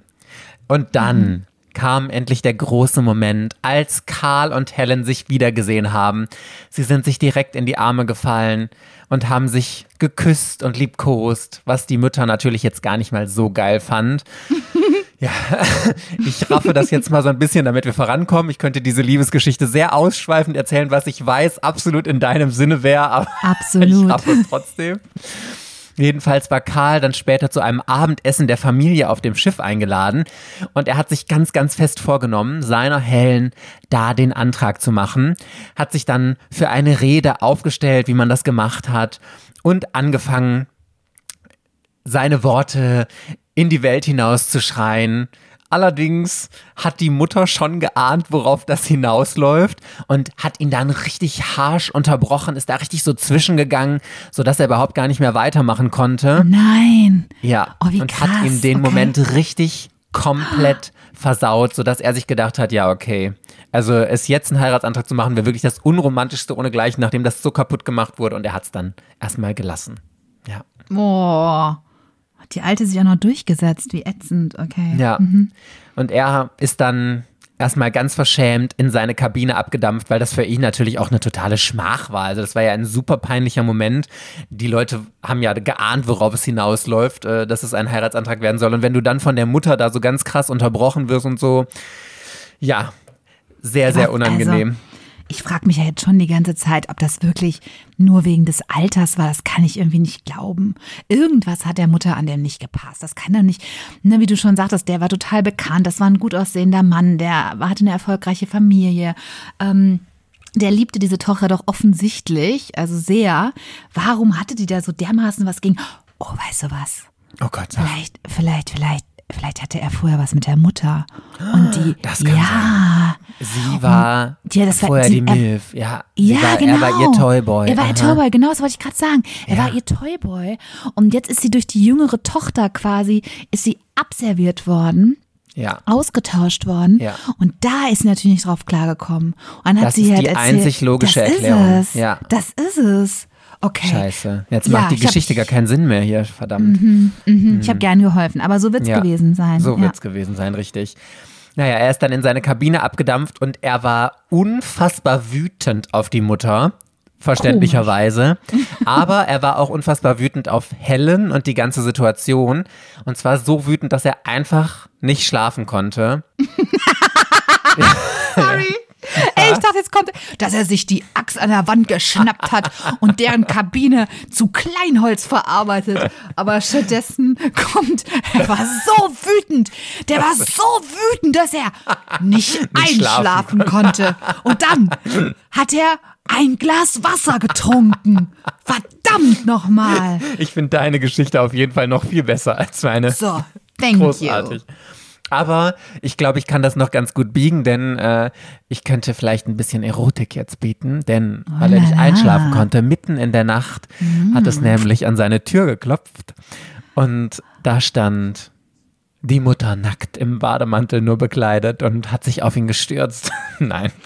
Und da hat, stand der, hat den natürlich seine Helen. Satin-Bademantel fallen lassen, uns von ihren Schultern geglitten und gesagt, komm Baby, nimm Komm. mich. Richtig. Lass mal meine Okay, also- Tochter. Ich bin doch viel bessere Partie. Hm. Nein. Also vor der Tür stand seine Helen, hatte total verheulte Augen und sie ist Karl um den Hals gefallen und die beiden haben wild angefangen zu knutschen und sich auszuziehen. Yay. Ich möchte jetzt nicht in einem schlechten Groschenroman äh, enden, aber sagen wir einfach mal, Karl konnte es einfach nicht. Bitte? Ja. Mein Gott, Denn- ich war schon so ein bisschen heiß gerade und jetzt, jetzt so, tit. so, hä? Wie? Dadum. Oh mein ja, Gott. tadam. Das Problem war, oh mein Gott, also Ich kann nicht hellen. Ich habe jetzt zu sehr deine Mutter vor Augen die ganze Zeit. nein, es gab ein viel schlimmeres Problem. Und zwar war Helen ja noch Jungfrau natürlich. Und er wollte, so. dass sie auch bis zur Hochzeit Jungfrau bleibt. Also, weißt, okay, weißt du, wer mir echt richtig leid tut in dieser ganzen Konstellation, wer wirklich definitiv den Brownie verdient hat, weil richtig arme Sau. Die Helen. Ja. Boah. Ey, was würde ich abkotzen? Jetzt stell dir das mal vor, dann geht die da schon, geht die da hin. Oh, ist das frustrierend. Ey, das ist ja so frustrierend. Wenn, wenn er ein Mann wäre, würde man jetzt sagen, der hätte so richtig dicke Eier, hatte sie Ja, damals. Das true. ist so Ja, richtig true. schlimm. Und dann so, nein, Schatz, nein, nein. Ich kann nicht, ich möchte, ich möchte. Ja, vor allem schon wild am Rumknutschen. bewahren. Die Ja, liegen schon deswegen wahrscheinlich halbnackt auf dem Bett und dann ja, sagt er, wie schlimm nein. ist das? Ich möchte dich nicht beschmutzen vor der Hochzeit, wo du denkst, what the fuck is wrong with you? Sag mal, spinnst du eigentlich? Vor die arme Frau, ey, wirklich. Die tut mir total leid. Schlimm, schlimm. Ja, ja. richtig. Ja, genau Ja, weil das. so- weil so Sie hat auch genauso ne? reagiert. So, so, so Spielball. Erst sagt die Mutter, du darfst nicht heiraten. Dann sagt der Mann, ich will nicht mit dir schlafen. Das ist ja alles total schrecklich. Und was sie will, interessiert irgendwie mal offensichtlich gar keinen. Und sie hat auch überhaupt keine, äh, keine, keine Entscheidungshoheit hier über ihr eigenes Leben. Wirklich total furchtbar. Arme 100 Helen. Prozent. Also sie fand es auch richtig, richtig, richtig kacke, dass da jetzt auch nichts lief und wollte gerade wirklich richtig wütend abdampfen. ja, it is what it is. Ich erzähle dir nur die Ja, Fakten. natürlich, du. 100%. Sie wollte total wütend abdampfen. ja, Was glaubst du, wie ist die Situation ausgegangen? Ich frage erstmal, weil ich es so gut finde. Also sie wollte abdampfen. Ja, sie wollte jetzt wütend abdampfen. Okay, aber wenn du so sagst, sie wollte, dann klingt das ja so, ist sie dann doch nicht. Ähm, ja, hat er sie doch noch aufgehalten und keine Ahnung. Sie haben Ja. dann doch er noch. hat sie äh, aufgehalten und ist vor ihr auf die Knie gegangen, weil er dachte, Mensch, jetzt wo ich die Alte gerade schon nicht flachgelegt habe, da wäre doch ein guter Moment, ihr mal den Heiratsantrag zu machen, der gerade nicht geklappt hat. Und dann hat er sie gefragt, ob sie ihn eben heiraten möchte. Rike, also was hättest du denn in dieser Situation geantwortet? Oh, ja, also ich meine, hm, aufgrund meiner Rejection Sensitivity, die ich definitiv habe, wäre ich richtig pisst gewesen, ehrlich. Und ich weiß nicht, wie begeistert ich dann reagiert hätte. Aber ich vermute mal, die gute Helen, die war, oh mein Gott, das ist so süß von dir. Und ähm, ja, lass uns unbedingt heiraten. Vermutlich. Nein, Nein. sie hat Nein gesagt. ah, geil. Okay, Helen ist meine Frau. Ich merk's schon. Ja, sie hat gesagt, dass sie nicht heiraten könnte, nach dem, was eben erstens beim Essen passiert ist, die Mutter so wütend war und dann jetzt auch einfach nicht der richtige Zeitpunkt nach dieser Aktion dafür wäre und dass sie deswegen diesen Antrag ablehnen muss. Ja, recht hat sie. Absolut. Ja, das ist ja auch, finde ich, auch wirklich wieder, ich finde das ja auch wieder so richtig, wie wir mal so schön sagen, so psychologisch, weil wenn man mir halt so die komplette Macht über meinen, also ich mir so, so Ohnmachtsgefühle gibt, ich kann nicht bestimmen. Erst sagt die eine, das darf ich nicht machen, meine Mutter, meine Eltern machen da Stress, jetzt äh, verweigert, also ne, jetzt möchte ich hier irgendwie äh, schön, schöne Nacht haben und der sagt, nein, nein, geht nicht, weil wir müssen erst heiraten, weiß der Geier, was für ein Dussel. Ähm, dann war das ja die einzige Situation, in der sie wieder mal endlich am Drücker war und selbst entscheiden und äh, Macht ausüben konnte in einer gewissen Weise. Und dass sie dann gesagt hat, nö, sorry, also nö, mache ich nicht, finde ich, finde ich logisch. Da hat man ja wieder ein Gefühl von Selbstermächtigung und von Kontrolle auch irgendwie. Insofern, Absolut. Ja, nachvollziehbar. Ja, und an Sehr gut. dieser hochdramatischen Stelle endet jetzt auch schon mein zweiter Abschnitt und du darfst mir deine nächste Frage stellen, in der Hoffnung, dass du mir nicht auf die Schliche kommst. Ich bin ja, ich bin ja so äh, drin jetzt in dieser wunderbaren Liebesgeschichte zwischen Helen und Karl, dass ich Karl, dass ich jetzt irgendwie gar nicht mehr in dieser Tennis-Story drin bin. Und mich natürlich jetzt frage, Gut, gut. wie tritt jetzt denn Richard wieder ähm, aufs Parkett hier irgendwie? Und was ist die Verbindung der beiden Männer? Mm. Was ist die Verbindung der beiden Männer? Also, ich meine, wir Gut, wissen, dass sie Tennis. beide Tennisspieler, genau. Tennisspieler sind. Übrigens finde ich das total interessant, wenn ich das mal kurz anmerken darf, dass man offensichtlich damals ähm, in der, du hast ja gesagt, innerhalb der Top Ten der Weltrangliste sein konnte und kein Profi war, ne? Weil er hat ja nebenbei, hat ja Karl auf jeden Ja. Fall noch gearbeitet, ne? Richtig, Interessant. Wäre heute auch nicht mehr möglich, sowas. Ähm, also, wie näher ich mich dem Ganzen denn? Also, es hatte ja nichts mit Karl zu tun, dass äh, Richard seinen Olympiasieg fast nicht bekommen hätte, hast du erzählt. Auch nicht indirekt. Also, warum hast du mir dann diese Story erzählt? Standen Helen und Richard, in, kannten die sich? Standen die in, ir- nee, das, das ist Quatsch, das hattest du dann gerade schon irgendwie erwähnt. Das macht auch keinen Sinn. Ich weiß es nicht. Ich habe, was kann es denn nur gewesen sein? Wie kann das denn in Zusammenhang kommen? Warum hast du mir diese, meine Frage ist, warum hast du mir diese Geschichte erzählt? Ja, Okay, also dann, dann frage ich trotzdem nochmal, ähm, ähm, hat diese Hochzeit, ja, obwohl das, nee, das habe ich ja im Prinzip schon gefragt. Ach, ich, hm, das ist sauschwer. Dann frage ich trotzdem nochmal zu dem Verhältnis zwischen Richard, hatte, kannte Richard Helen oder ihre Familie irgendwoher?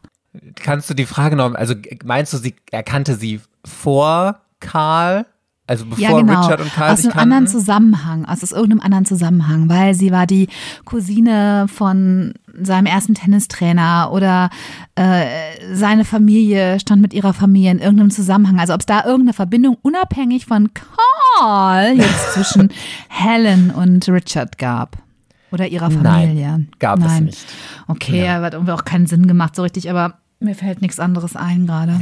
Eine letzte Frage hast du ja gleich noch. Mal gucken, ob du dann, wenn ich dir den Rest der Geschichte erzählt Mhm. Das habe. sieht schlecht aus. Was ist denn meine hast. Strafe? Vielleicht kann Ja, ich dann die verrate ich dir jetzt. Ja, okay. Und zwar Wer auch Ich immer von schon uns meine diese Strafe. Folge verliert. Siehst, siehst wie, wie optimistisch ich bin. Was ist denn meine Strafe? Ich habe mir gedacht, also erst habe ich natürlich überlegt, was fällt mir denn Gutes an Strafen zu Tennis ein, aber dann nicht gedacht, weißt du was, wir machen mal was ganz anderes, was richtig Intimes und Privates. Und wer auch immer von uns verliert, beziehungsweise der Gewinner oder die Gewinnerin darf dem Verlierer oder der Verliererin fünf Fragen stellen, die man auch nur mit Ja oder Nein beantworten darf, zu allem, zu allem, was man möchte. Und die andere Person muss diese Fragen ehrlich beantworten. ja. Weißt du ja nicht, ob ich die ehrlich beantworte. Ich hoffe doch, ich hoffe doch. Aber schön, dass du auch jetzt weiter davon ausgehst, dass du diese Fragen beantworten wirst. Fände ich einen guten Start ins lost. neue Jahr. Okay. Na, schauen wir mal. Okay, also das wäre auf jeden Fall die Strafe. Fünf ehrlich beantwortete Ja- oder Nein-Fragen im Intro der nächsten Folge. Yes, okay. Unsere Jungs sind inzwischen wieder in Amerika angekommen. Richard, also der junge Mann aus der Schweiz, ist in Amerika erstmal bei seinem Onkel und seiner Tante untergekommen, weil, also die Familie kam ja ursprünglich von da. Die sind ja dann in die Schweiz gezogen wegen der Heilbäder, wir erinnern uns. Und nur ein paar Wochen später, also nachdem er da angekommen ist, hat er an seinem ersten großen Turnier da teilgenommen, und zwar dem Pennsylvania State Championship. Also da sind auch wirklich richtig krass große Tennisspiele angetreten. Und Richard hat sich durch ein Duell nach dem anderen gekämpft, bis er ganz am Ende im Finale stand und gewonnen hat. Oh, Yes. wow. Okay. Und danach hat Richard wirklich gar nichts mehr aufgehalten. Er hat mehrere große Tennisturniere in Amerika gewonnen, eins größer als das andere. Und von diesem Erfolg wiederum hat dann auch Karl gelesen. Der war gerade nämlich dabei, sich um seinen sehr kranken Vater zu kümmern.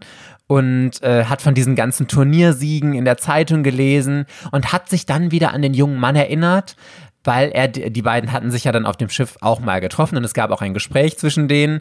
Und er hat sich dann daran erinnert, an diesen jungen Mann, den er ganz kurz auf dem Schiff getroffen hatte. Aber er hätte da niemals gedacht, dass mal so ein krasser Tennisstar daraus führen würde. Ja, und für Karl lief es leider nur so mittelmäßig. Er musste sich nämlich die ganze Zeit um seinen kranken Vater kümmern und dann eben auch um die Firma von ihm. Und deswegen hatte er kaum noch Zeit für Tennis, aber auch für seine Helen. Und die war deswegen so verzweifelt und hat nur noch geheult, dass, und jetzt Achtung, interessante Wendung, ihre Mutter, die Karl ja eigentlich gar nicht leiden konnte, sich mit ihm getroffen hat, um ihm mal so richtig die Meinung zu sagen, dass er gefälligst ihrer Tochter nicht das Herz brechen soll. Der, der hatte aber schon so ein bisschen Schizozüge, die Mutter, oder? Erst hat sie die ganze Zeit gesagt, hau ab, lass meine Tochter in Ruhe. Und jetzt sagt sie, komm bitte her, du musst dich um meine Tochter kümmern. Also so leicht und nicht so ganz zurechnungsfähig, die gute Dame. Ja, ich frage mich ja immer, also findest du, das ist very toxic Verhalten von der Mutter oder sagst du, okay, da Ja. kommt jetzt einfach so langsam diese Einsicht, dass sie sagt, meine Tochter liebt einfach diesen Typen so sehr und wenn das so ist, dann muss ich das akzeptieren und ich will einfach meine Tochter nicht so unglücklich sehen und bevor sie unglücklich ist, halte ich dem Typ hier jetzt mal einfach eine Moralpredigt, die sich gewaschen hat. Naja, ich meine, du hast das ja, es- hast ja schon vorhin ähm, mich zurecht, ein bisschen zurechtgewiesen, dass ich das Ganze ja auch im historischen Kontext sehen muss. Und natürlich, ähm, äh, wenn man das jetzt tut, ist es vielleicht, vielleicht war es tatsächlich Caring sozusagen von ihr, ähm, dass sie sich da so mm, reingemischt hat. Aus meiner heutigen Perspektive ist das schwer für mich zu denken, weil ähm, sie offensichtlich ja der Meinung ist, dass sie immer noch, obwohl diese Tochter ja längst erwachsen ist, ähm, für das Glück dieser Tochter verantwortlich ist. Also ich habe halt, ich würde halt heute, würde ich sagen, eine ganz schlimme Helikoptermutter, die ihr Kind nicht loslassen kann und nicht versteht, dass das Kind ein eigenes Leben hat und eigene Entscheidungen trifft und auch einen Partner sich selbst aussucht. Und wenn es da gerade Schwierigkeiten gibt, weil ähm, er sich nicht so um sie kümmern kann, dass das auch immer noch nicht das Thema der Mutter ist. Es ist halt immer noch wie bei einem kleinen Kind. Die Mutter fühlt sich offensichtlich ständig dafür zuständig, ähm, für das Glück des Kindes zu sorgen. Ja, so als wenn das Kind halt noch fünf Jahre alt wäre oder meinetwegen auch noch sieben oder acht Jahre alt wäre. Aber das ist ja nicht mehr ihre Aufgabe. Die ist ja erwachsen. Und das finde ich schon sehr, sehr toxisch und sehr problematisch und ähm, sehr unreflektiert. Aber ich gebe natürlich zu, dass man es natürlich ein bisschen auch in der Zeit sehen muss. Und gerade da die Sorge um die Töchter natürlich äh, nochmal eine besondere war. Ähm, ja, und dass Frauen nicht selbst Entscheidungen trafen, sondern dass andere Familienmitglieder, Mütter etc. getan haben. Das war halt da noch üblicher. Aber ey, unter aller Kanone, ich wäre ausgerastet, wenn meine Mutter sich in sowas einmischen würde und dann mit meinem Lover oder fast Ehemann, Verlobten, wie auch immer man es bezeichnen möchte, noch nicht ganz äh, Verlobten, äh, sie hat ja abgelehnt, aber da irgendwie ein Gespräch führen würde, boah, das, oh, wäre mir so unangenehm, ich finde es so übergriffig, ganz schlimm. Ja, und wie du sagst, aus der Verlobung ist auch erstmal weiter nichts geworden, weil ihm ist nämlich ein ziemlich doofer Fauxpas äh, passiert. Und zwar hat er den Ring von seiner Mutter auf dem Schiff verloren. Mhm. Den er ja eigentlich als Ehering oder als Verlobungsring für sie benutzen wollte. Und das hat ihn unfassbar traurig gemacht, weswegen er dann auch überhaupt gar nicht erstmal äh, nochmal um ihre Hand anhalten wollte. Mhm. Aber dann ist seine Schwester so ein bisschen noch mit eingeschritten und hat vorgeschlagen, dass sie ja einfach gemeinsam einen neuen Ring kaufen können, damit er dann endlich seinen Heiratsantrag machen kann. Was für eine originelle Idee. Man kann nicht weißt nur uralte Ringe nehmen. Genau. Du kannst doch einfach, jetzt ganz verrückte Idee von mir, halte ich ganz verrückt. Du kannst doch einfach einen neuen Ring kaufen. Wow. Oh mein Gott, du bist so klug. Ich bin nie auf die Idee gekommen. Dann mache ich das. Geil cool. Ja, guck ja. mal gut, da weiß man, wofür man Schwestern hat, ne? Ja, also absolut. Also, ich wollte gerade sagen, Geschwister, ja, super. Hm. Ja, und weil Helen eben ihre Sommerferien weiter weg verbracht hat, hat er ihr ein Telegramm geschickt, dass sie ihn treffen soll. Und als dieses Treffen dann endlich gekommen war, hat er endlich einen Heiratsantrag machen können wieder. Und er hatte vorher sogar wieder. Und dieses Mal sogar mit dem Segen der Mutter. Ai. Mhm. Finally. Finally. Jetzt waren die beiden also endlich verlobt und Karl hatte auch endlich wieder ein bisschen mehr Zeit, um Tennis zu spielen. Zehn Monate hatte er da nicht mehr auf einem Platz gestanden, weil er einfach so viel zu tun hatte. Und nur wenige Wochen später hat er dann endlich wieder an einem Turnier teilgenommen. Und wer ist ihm da natürlich über den Weg gelaufen? Der Richard. Richtig. Unser Richard. Und recht schnell standen sich die beiden dann auch im Turnier gegenüber. Und was glaubst du, Rike? Wer hat dieses erste heiße Duell zwischen den beiden gewonnen? Richard. Nein.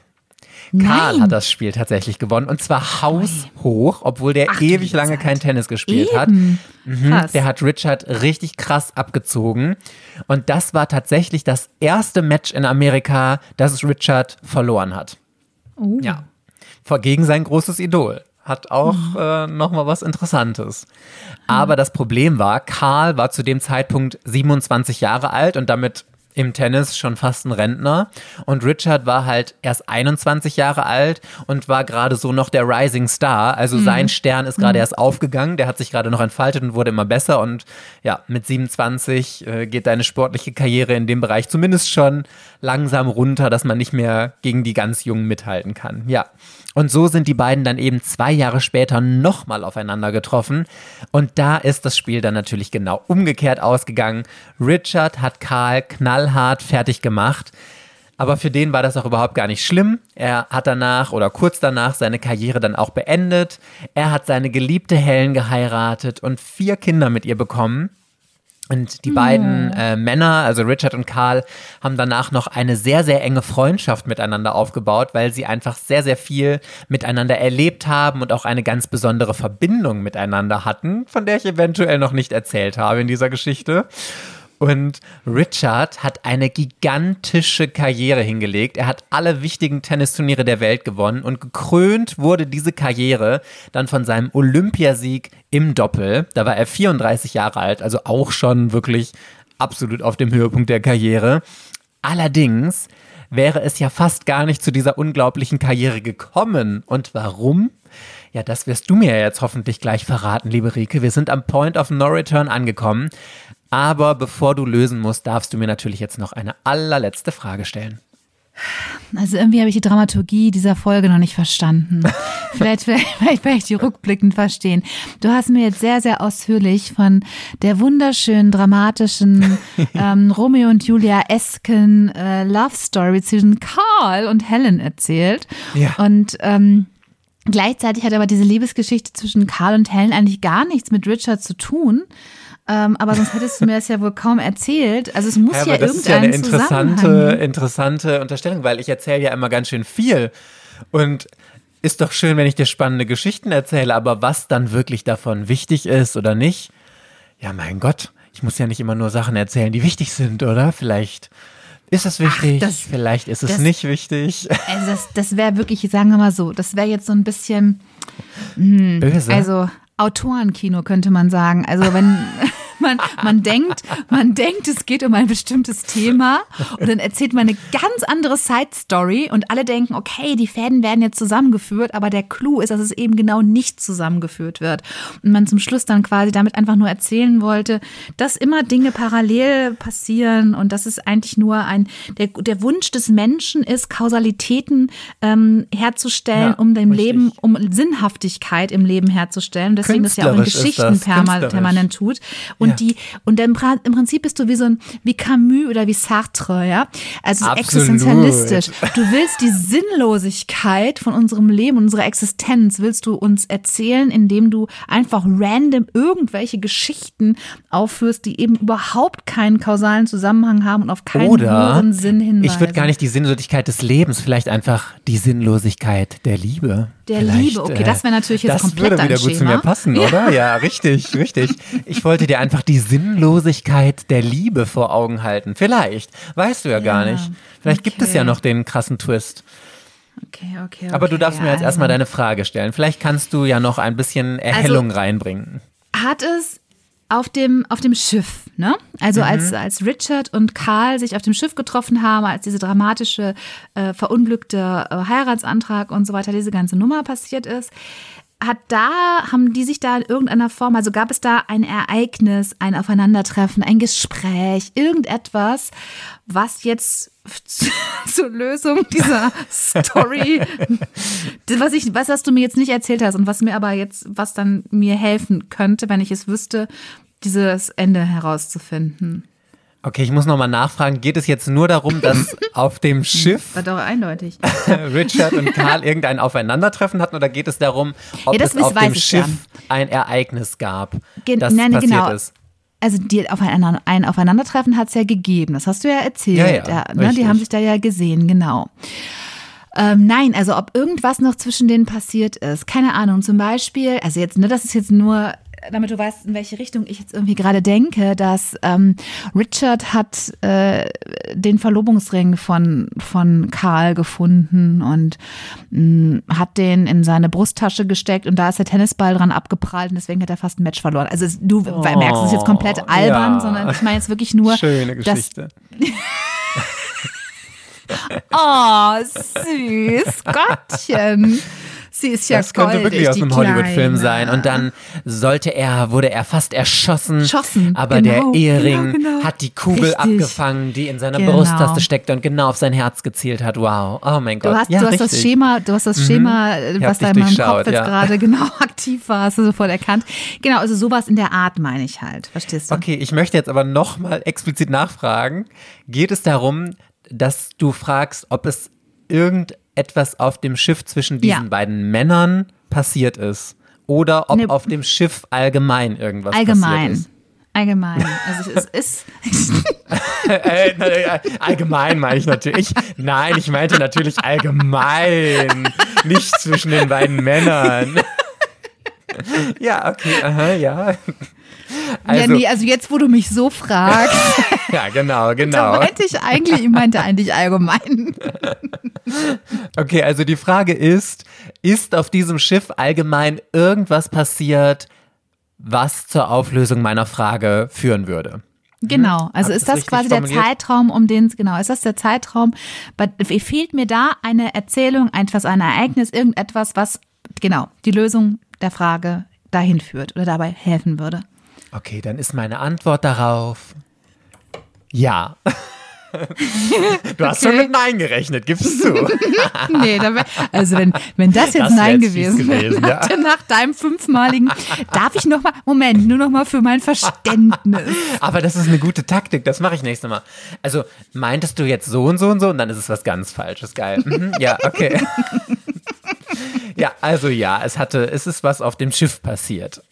Also es ist etwas auf diesem Schiff passiert, was die Folge hatte, dass Richard fast nicht Olympiasieger geworden wäre. Dann ist der Richard nämlich von Bord geflogen. Und so war es nämlich. Der ist nämlich und zwar war es nämlich genau so. Er, Richard hat vorne die Szene aus Titanic, die ich vorhin schon musikalisch untermalt geschildert habe. Äh, ich, ne, ich bin der König der Welt und so weiter, ähm, vorne am Bug. So ähnlich ist es, sowas oder in der Art ist Richard passiert und er ist also ins Wasser gefallen und Karl hat ihn nämlich gerettet. Der hat ihn nämlich aus dem Wasser ähm, rausgezogen. Er ist hinterhergesprungen und hat ihn gerettet, weil Richard konnte gar nicht schwimmen oder nicht so gut jedenfalls. Und Karl war ja mega, mega sportlich und hat ihn gerettet. Und wenn er das nicht, wenn die beiden da sich nicht getroffen hätten und ähm, ja, dann, dann wäre es natürlich nie dazu gekommen, dass Richard äh, überhaupt teilgenommen hätte an den Olympischen Spielen. Und ja, deswegen, das war das besondere Ereignis. Und deswegen ist es nämlich auch so gewesen, dass das Richard gegen Karl verloren hat bei dem ersten Match. Ah, der hat extra Weil- verloren, sagst du? Genau, er war so, ne, weil der hatte ja sein Leben gerettet. Mhm. Und davon war er, davon war er immer noch so, ähm, verstehst du, ne? Ja, Genau. verstehe ich total. Mhm. Ja, und, Okay, und das, das, okay. das, das ist meine Lösung. Das möchte ich gerne einloggen. Ja. Der ist von Bord gegangen und ähm, Finde ich gut. Du hast es jetzt geschafft, die Geschichte der beiden Männer auf jeden Fall wieder äh, zusammenzufrickeln. Warum es so ist. sorry, aber das, das, klingt, das klingt jetzt ehrlich, das klingt jetzt wirklich wie bei so einem Lehrer, der jetzt die Klausur bewertet und der jetzt irgendwie versucht, an der abstrusen Analyse des Schülers noch irgendwas Positives zu finden. So, du hast ganz schön versucht, diese beiden Erzählstränge zusammenzuführen. Leider hat es logische, tiefe Fehler in dem, was du gemacht hast. So, Nö, so. ich finde, das hat gar keine Logikfehler. Ich finde, das ist absolut logisch. Aber Ja, bevor so. ich dir jetzt die richtige Auflösung präsentiere, ob du vielleicht Wat, recht wat, hast wat, oder nicht, Was denn die richtige Auflösung? Okay, ja. Hm. ob du recht hast Ja. oder nicht, weißt du, ich möchte dir jetzt vorher noch hier eine ganz schöne Nachricht vorlesen, die wir bei Instagram at erwartet unerwartet bekommen haben.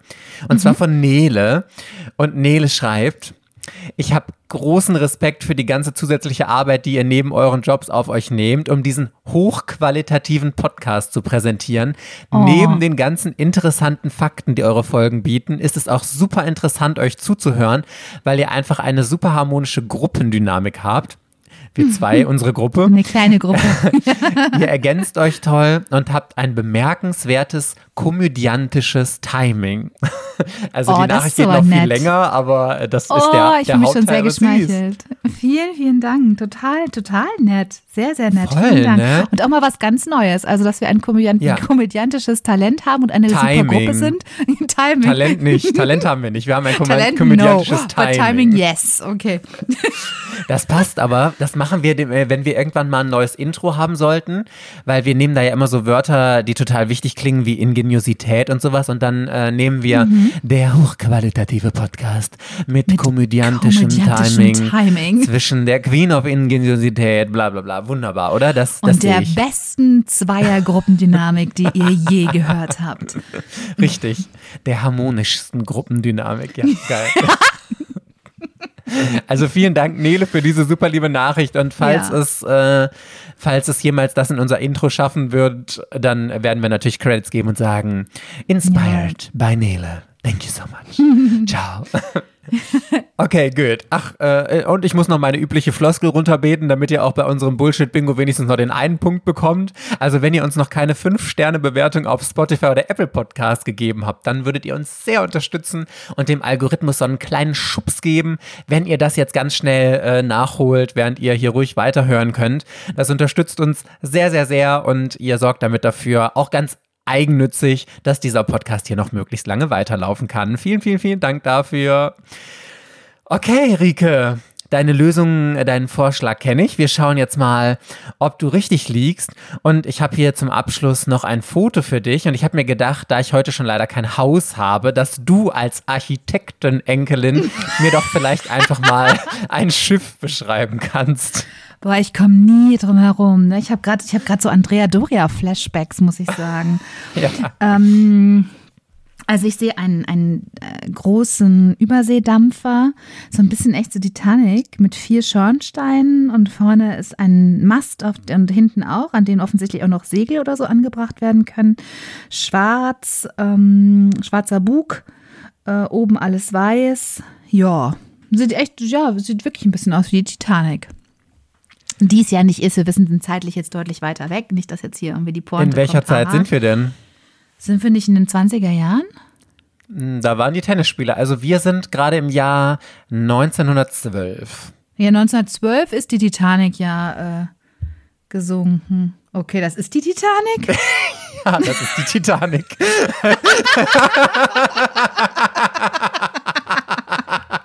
Wie geil du bist. Äh, 1912 ist die Titanic schon gesunken, oder? Oh mein Gott, wie geil du bist. Nee, so nach dem Motto, ey, sorry, du laberst jetzt komplette Scheiße, Mike. Das kann überhaupt gar nicht sein, weil 1912 ist die Titanic doch gesunken. nee, entschuldige, ich, ich, ich bin natürlich, ich lache natürlich deswegen, weil ich einfach von meiner eigenen Ingeniosität schon wieder dermaßen berauscht bin. Ja. Denn wer hat hier mal Hard Will Go On gesungen? ich hab's ja. Ja. von Anfang an wieder gewusst. Ja, hier. sicher. Und ich habe noch sogar den Scherz dazu gemacht. Ich noch so, ja, wäre ja lustig, wenn das Schiff jetzt auch noch im Eisberg gerammt wäre. Hö. Und ich dachte mir, okay, wenn man es so auf dem Silbertablett präsentiert, dann halten die Leute es immer für total unwahrscheinlich. Und zack, zack, richtig gelegen, richtig gelegen. Ja, Titanic, das, Das sieht aus wie die Titanic, sagst du? Ich muss, ich, muss, ich muss so ein bisschen daran denken, es ist so ein Running Gag von meinem äh, älteren Bruder, dass ich. Was ganz anderes, aber so ähnlicher Effekt. Da habe ich mal, da macht er sich bis heute immer wieder, das- wie gesagt, macht er immer wieder sich drüber lustig, dass ich mal irgendwann zu ihm meinte, ähm, weißt du was, dieser Dick Brave, ne? Der sieht Der aus, sieht wie, aus Sascha. wie Sascha. Ja, und da hat er so einen Lachflash natürlich gekriegt und war, boah, ey, du bist so doof, ne? Wie kann man nur so dämlich sein wie meine Schwester? Und das kommt halt immer wieder, wenn er halt sagen will, dass ich irgendwas total Dummes mache oder so, dann kommt immer, Enrique, war es nochmal? Dick Brave, er sieht voll aus wie Sascha, ne? Aber da musste ich jetzt gerade dann denken, so dieses Schiff, also, das sieht, also ganz ehrlich, es sieht echt Titanic, aus wie krass. die Titanic. Die Schornsteine und so. Das war übrigens der, der Tipp, auf den Linda angespielt hat, dass dir diese Folge mutmaßlich sehr gut gefallen könnte, weil es um die Ah. Ja. Titanic geht. Ja, das ist ja perfekt. Ich habe gedacht, wegen der Love Story. Ja, Aber- falsche ah, Fährte ja. gelegt. Schlau von mir, ne? Ah, okay. False Herring, okay. Ja, ja, aber der, ja, jetzt, also gut, jetzt kann man ja ahnen. Jetzt erzähl mal weiter. So, erzähl mal. Also warum er jetzt nicht, warum er die, ähm, nee, erzähl weiter. Jetzt erzähl erstmal die Geschichte. Nee, nee, ich will jetzt gar nichts vorwegnehmen. Bitte erzähl du. Okay, also beide waren natürlich Passagiere der ersten Klasse und ich glaube, es ist jetzt auch keine Überraschung mehr, was der Titanic auf der Fahrt von Europa nach Amerika passiert ist. Sie hat einen Eisberg gerammt und ist untergegangen. Und Richard war ja mit seinem Vater auf dem Schiff und Karl eben mit seiner Geliebten und der Familie. Und also, ich muss mal random reinfragen. Wahrscheinlich hast du, Rike, aber hast du dir jemals oder darüber nachgedacht, was du als Passagier auf der Titanic nach dem Unfall gemacht hättest, wie du dich verhalten hättest in der Situation? Nee, also habe ich mir echt gesagt keine Gedanken zu gemacht. Ich hätte versucht, in ein Rettungsboot zu kommen, da bin ich ziemlich sicher. Ja. Also so nach Aber dem ich bin- Motto, ja. Ja, aber- ja, ich bin schon so ein bisschen autoritätsgläubig häufig. Ähm, also, also, sagen wir mal, autoritätsgläubig, nee, das stimmt nicht. Autoritätsgläubig nicht. Ich bin so ein bisschen technikgläubig und da ich selber so gar keine Ahnung von Technik habe, wenn mir dann da so ein Ingenieur gesagt hätte, hier passiert nichts, ne, alles safe und so, dann hätte ich wahrscheinlich mich wieder ins Bett gelegt und hätte weiter geschlafen, weil da hätte hätte ich ihren geglaubt, da wäre ich nicht misstrauisch gewesen oder so. Aber ansonsten hätte ich versucht, mir ein Rettungsboot zu organisieren, denke ich. Ja, ich glaube, ich wäre auch ganz genauso gewesen. Äh, also es klingt jetzt vielleicht hart, aber ich hätte mich da wirklich so lange, bis ich selbst nicht safe war, nicht dafür interessiert, noch großartig andere Menschen zu retten, außer was gerade noch so im Bereich Ja. des Möglichen ist und so. Aber Richard und sein Vater haben nach dem Zusammenprall sehr krass versucht, so vielen Menschen wie möglich auf diesem Schiff zu helfen. Sie haben den Menschen in die Rettungsboote geholfen und haben dann, als alle Rettungsboote voll waren, gemerkt, es ist gar kein Platz mehr für sie selbst. Ja, und ich glaube, die allermeisten von uns, wir beide auf jeden Fall, haben diesen Film sehr, sehr oft gesehen, Titanic. Ähm, und dann habt ihr ja auch die Bilder vom Untergang genau vor Augen. Und Richards Vater hat seinem Sohn gerade noch zurufen können, dass er ins Wasser springen soll, als einer dieser großen äh, Schornsteine umgestürzt ist und den Vater eben unter sich begraben hat. Und äh, Richard hat dann aus dem eiskalten Wasser zugeschaut, wie die Titanic im Meer versunken ist. Und er konnte sich noch auf ein umgekipptes Rettungsboot äh, retten mit 30 anderen Menschen, die dann einfach so daran geklammert haben. Und nur die Hälfte knapp dieser Menschen hat tatsächlich diese Katastrophe überlebt, also die an diesem Rettungsboot geklammert haben. Ansonsten ja noch viel, viel, viel, viel weniger. Und Richard hat es gerade so geschafft, seinen Oberkörper aus dem Eiswasser zu ziehen, aber seine Beine hingen die ganze Zeit darin und sind komplett erfroren. Und in dieser Kälte musste er sechs Stunden ausharren, bis endlich ein Schiff gekommen ist, das die Überlebenden gerettet hat. Und zu diesem Zeitpunkt hatte Richard schon überhaupt kein Gefühl mehr in den Beinen. Die waren wirklich zu kompletten Eisblöcken erstarrt. Und nur ganz kurz eingeworfen, Karl und Helen mit ihrer Familie waren auf eines der Rettungsboote gekommen und konnten so gerettet werden. Also das war natürlich für die auch schlimm und traumatisch, aber die sind relativ gut aus der Nummer rausgekommen. Und Richard ist dann auf das rettende Schiff hinterhergekommen. Und was glaubst du, natürlich als versierte Ärztin, was hat der Arzt Richard empfohlen? Äh, heiße Bäder zu nehmen, um seine Beine wieder äh, mit Leben zu erfüllen. Ja, schön wäre es gewesen. Der Arzt hat gesagt, dass leider Amputieren. beide Beine amputiert werden müssen, weil die Oh Beine Gott. eben so erfroren waren. Und das Problem ist, wenn Körperteile bzw. das Gewebe abgestorben ist, dann können sich da Infektionen bilden. Und wenn sich das dann wiederum durch den Blutkreislauf im ganzen Körper ausbreitet, kann man halt davon sterben. Und deswegen, wenn ein Körperteil wirklich komplett abgestorben ist, dann muss er amputiert werden. Deswegen. Ja, wie hättest du denn reagiert, wenn du diese Diagnose bekommen hättest? Ja, also ich glaube, das ist ja für jeden so ungefähr mit eines der schlimmsten Diagnosen, die man bekommen kann. Aber wenn ich jetzt auch noch Tennisspieler bin, leidenschaftlicher, dann ist das ja komplettes Armageddon. Hätte ich wahrscheinlich gedacht, okay, da vielleicht hätte ich doch lieber mich komplett ins Eiswasser stürzen sollen. Ähm, ja, also äh, wahrscheinlich dann versucht, das, das irgendwie abzuwenden. Also vermute ich jetzt doch mal, weil er hat ja, ist ja noch Olympiasieger geworden, dass er irgendwie da gesagt hat, nee, mache ich nicht, möchte ich nicht. Äh, wir müssen irgendwie versuchen, die Beine wieder zum Laufen zu kriegen. Ja, ganz genau, das hat er gemacht. Er hat gesagt, dass er auf gar keinen Fall die Beine amputiert werden äh, sollen, weil er eben die noch braucht. Und deswegen wollte er die auf eigenes Risiko behalten. Und er hat dann tagelang, wochenlang, er hat an den Beinen geknetet, damit sie wieder durchblutet werden, hat die gewärmt, hat versucht, irgendwie diese starren Beine immer einen Fuß vor den anderen zu setzen, damit die Beine einfach irgendwie wieder in Gang kommen und wieder Leben eingehaucht bekommen, sag ich jetzt mal. Und tatsächlich, wie du ja auch gesagt hast, hat Richard es nach mehreren Tagen Schritt für Schritt geschafft, wieder Leben in seine Beine zu bekommen.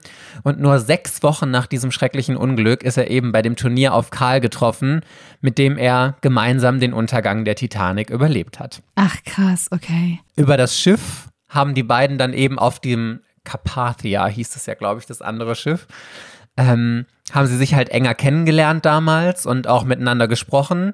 Und Karl hat Richard auch immer mal wieder Decken gebracht und den hat diese Geschichte eben total mitgenommen und bewegt.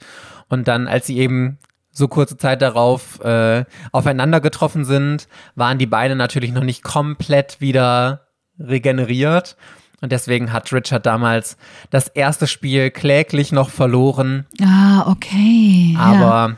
Hinterher hat er Karl dann komplett abgezogen, sagen wir es so. Ja, und alleine, weil die beiden halt diese unglaubliche Geschichte miteinander verbinden, deswegen war das erste Zusammentreffen der beiden auch total skurril, weil sie halt diese unfassbar dramatische Geschichte hatten, die sie miteinander verbunden haben, äh, verbunden Ja. hat, dass die Ja. zwei so große Tennisspieler eben zusammen auf der Titanic waren, die untergegangen ist, dieses dramatische Schicksal hatten und dann kurze Zeit darauf auf dem Tennisplatz in einem großen Finale gegeneinander angetreten haben.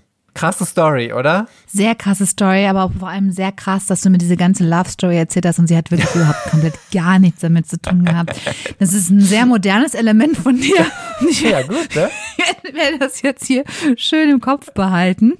Ja, ich bitte darum, sollte dass du das ich im noch Kopf mal, behältst. Sollte ich noch mal irgendwann eine Folge äh, übernehmen, dann werde ich dich ganz ähnlich in die Irre führen. Dir irgendeine komplett random, irgendeine ganz andere Story von jemandem, der überhaupt nichts damit zu tun hat, erzählen. Also ich möchte ja hier mal einwerfen, dass das total nett von mir war. Also du holst mir ja immer einen vor Liebesgeschichten, Liebesgeschichten, Liebesgeschichten und dann recherchiere ich diese Folge und sehe da, ja, ein bisschen entfernt von der eigentlichen Story ist da diese tolle Liebesgeschichte und erzähle dir und es wird mir als Vorwurf gereicht hier. Das ist traurig, traurig. Es gibt ab jetzt keine Liebesgeschichten mehr hier. Die werden rausgestrichen. Rausgestrichen, merkst dir. Boah, bist du gemein. Ja, das war die Ehrlich. letzte Liebesgeschichte. Ich hoffe, du hast sie genossen. Du, du bist wirklich, du kannst auch mit Kritik nicht umgehen, ne? Nee. Da äußert man hier und sagt so und so, dann kommt gleich so, du, dich möchte ich auch nicht als Vater haben. Ja, wenn du nicht Ja, machst, wenn du nicht, wenn du nicht begeistert bist von dem, was ich sage, dann, dann gibt's halt, dann gibt es halt nie wieder. So, wenn du das nicht magst, was ich gekocht habe, dann gibt's halt nie wieder Essen. So. Richtig. Hä, ich, ich krieg ja, ich krieg aus doppelten Gründen keine Kinder, weil mich Kinder nerven, weil sie laut sind und weil die so Kinder mir leid sind. tun. Du bist ja so ein leiser Mensch. Das ist total nachvollziehbar. Ja, ich stehe auf Ruhe und Friedlichkeit, ist ja wohl obviously. Und wenn du da so plärrende Belger hast, reicht ja, Richtig. also ich möchte gerne die Aufmerksamkeit kriegen. Und nur weil die kleinen Kinder so süß sind und dann da rumpapelen und sonst was, dann nimmt mir das die Aufmerksamkeit. You see, deswegen mag ich keine Mm, Kinder. Total, 100 Prozent. Verständlich ja wohl, oder nicht? Ja, absolut, versteht jeder, klar. Natürlich. Richtig. Und es ist aber auch Nettigkeit von mir, weil mich kann man natürlich keinem als Erziehungsberechtigte zutrauen. Deswegen äh, ist das schon ganz gut, wenn ich besser keine Kinder in diese Welt setzen werde und auch keine Kinder erziehe oder sonst was. Also ich verziehe nur. Ich Naja. finde es schade, aber gut, das ist, da mische ich mich nicht rein. Ja, alles Ja, gut. es wäre schade wegen meiner unfassbaren Schönheit, die natürlich verloren geht. Jetzt meine Gene enden natürlich hier und weil meine Schwester hat Innerlich diese schönen Gene ja nicht bekommen. Ne? äußerlich. Also ja, absolut. Unsere Geschwister kriegen es aber auch gut ab hier. True. True. Ja, darum ist es schade, aber ich finde auch, weißt du, dann kann man mich einfach als unvergleichliche Schönheit in Erinnerung behalten und dann äh, sagen, ja, er hat seine Schönheit mit ins Grab genommen. Ja, weißt du, das ist eine gute Geschichte. Und ich möchte, dass irgendwann, wenn jemand mal einen guten Podcast hat und ganz tolle Stories erzählt, mit einer richtig krassen Wendung, dann möchte ich, dass unsere, oder nee, nicht, was heißt unsere, meine Geschichte damit erzählt wird von meiner unvergleichlichen Genialität und Schönheit, die ich mit ins Grab genommen habe. Weißt du? Ich finde ich finde es wirklich bedauerlich, weil ich bin der Meinung, dass es mehr Mikes auf dieser Welt geben sollte und das meine ich ganz ernst. Und ich finde die Vorstellung total traurig, dass wenn du ins Grab gehst, dann von Ja. dir nichts mehr übrig bleibt. Richtig. Wirklich. Also meine Freundin hat noch zu mir gesagt, ich möchte auch einen Mike haben. Und da habe ich gesagt, ja, sehr verständlich, but sorry, Absolut. ist mein Freund, ja, und kriegst du nicht. Äh, I'm not sharing him. Und äh, gibt's auch nicht zum Verleihen und so weiter. Und das ist, das ist, das ist wirklich, so gesehen finde ich es ein bisschen bedauerlich. Ich finde, dass seine Gene sehr weitergebungswürdig absolut. sind. Aber naja. Aber du profitierst ja jetzt davon, dass du das Unikat hast und Ja. äh, da kann man sich ja jetzt Ja. auch mal drauf ausruhen. Weißt du, man, man muss auch exquisit bleiben. Weißt du, die anderen, dafür teilen wir ja unsere Genialität und Geniosität und Ingeniosität in diesem Podcast hier. Ne? Und ich halte mein schönes Gesicht noch auf Instagram und TikTok und YouTube in die Kamera. Das muss auch Ja. reichen, weißt du. Na gut. Naja. Mein Gott, was für ein schönes Bild ich jetzt zum Ende von mir selbst noch gezeichnet habe. Toll, wie komme Es ich denn aus ein der Nummer jetzt wieder raus? Absolut, nee, schön. Okay, Rike, also ich fand deine Geschichte wunderbar und ich fand ganz toll, wie du diese Geschichten der beiden Männer noch verbunden hast und fast sogar noch die Frau mit reingekriegt hast. Gut wäre es gewesen, aber da habe ich dann doch ein bisschen zu, zu fies die Story außenrum gesponnen. Deswegen schäme ich mich ein bisschen dafür, freue mich aber trotzdem, dass ich eine gute Geschichte erzählen konnte äh, und dass du dann nächste Woche sehr intime Fragen, nee, übernächste Woche, wir machen ja so eine alle zwei Wochen, Oh Gott, übernächste sehr Woche, intime Fragen. Jetzt kriege ich auch ein bisschen Schweißausbrüche hier gerade. wie weh tat dein Intimpiercing, ist meine erste Frage. Aber du darfst ja nur mit Ja oder Nein antworten. Das frage ich Oh dir mein als Gott. erstes. Nein. No, nein. Okay, we'll see. Okay, Buddy Okay. Peoples, bevor wir uns hier weiter um Kopf und Kragen reden, that was it für diese Woche mit dieser Folge. Wir hoffen, euch hat es sehr, sehr gut gefallen. Wenn ja, dann lasst gerne noch ein Abo da und denkt an die 5-Sterne-Bewertung und denkt unbedingt auch daran, wenn ihr irgendwelche spektakulären Geschichten findet, schickt sie mir sehr gerne und vielleicht lasse ich mich dann ja auch nochmal herab, doch irgendwann nochmal eine gute Love-Story für Rike zu erzählen. und dann hoffen wir, dass wir euch in zwei Wochen dann in der nächsten Erwartet Unerwartet Folge wiederhören. Bis dann. Tschüss. Tschüss.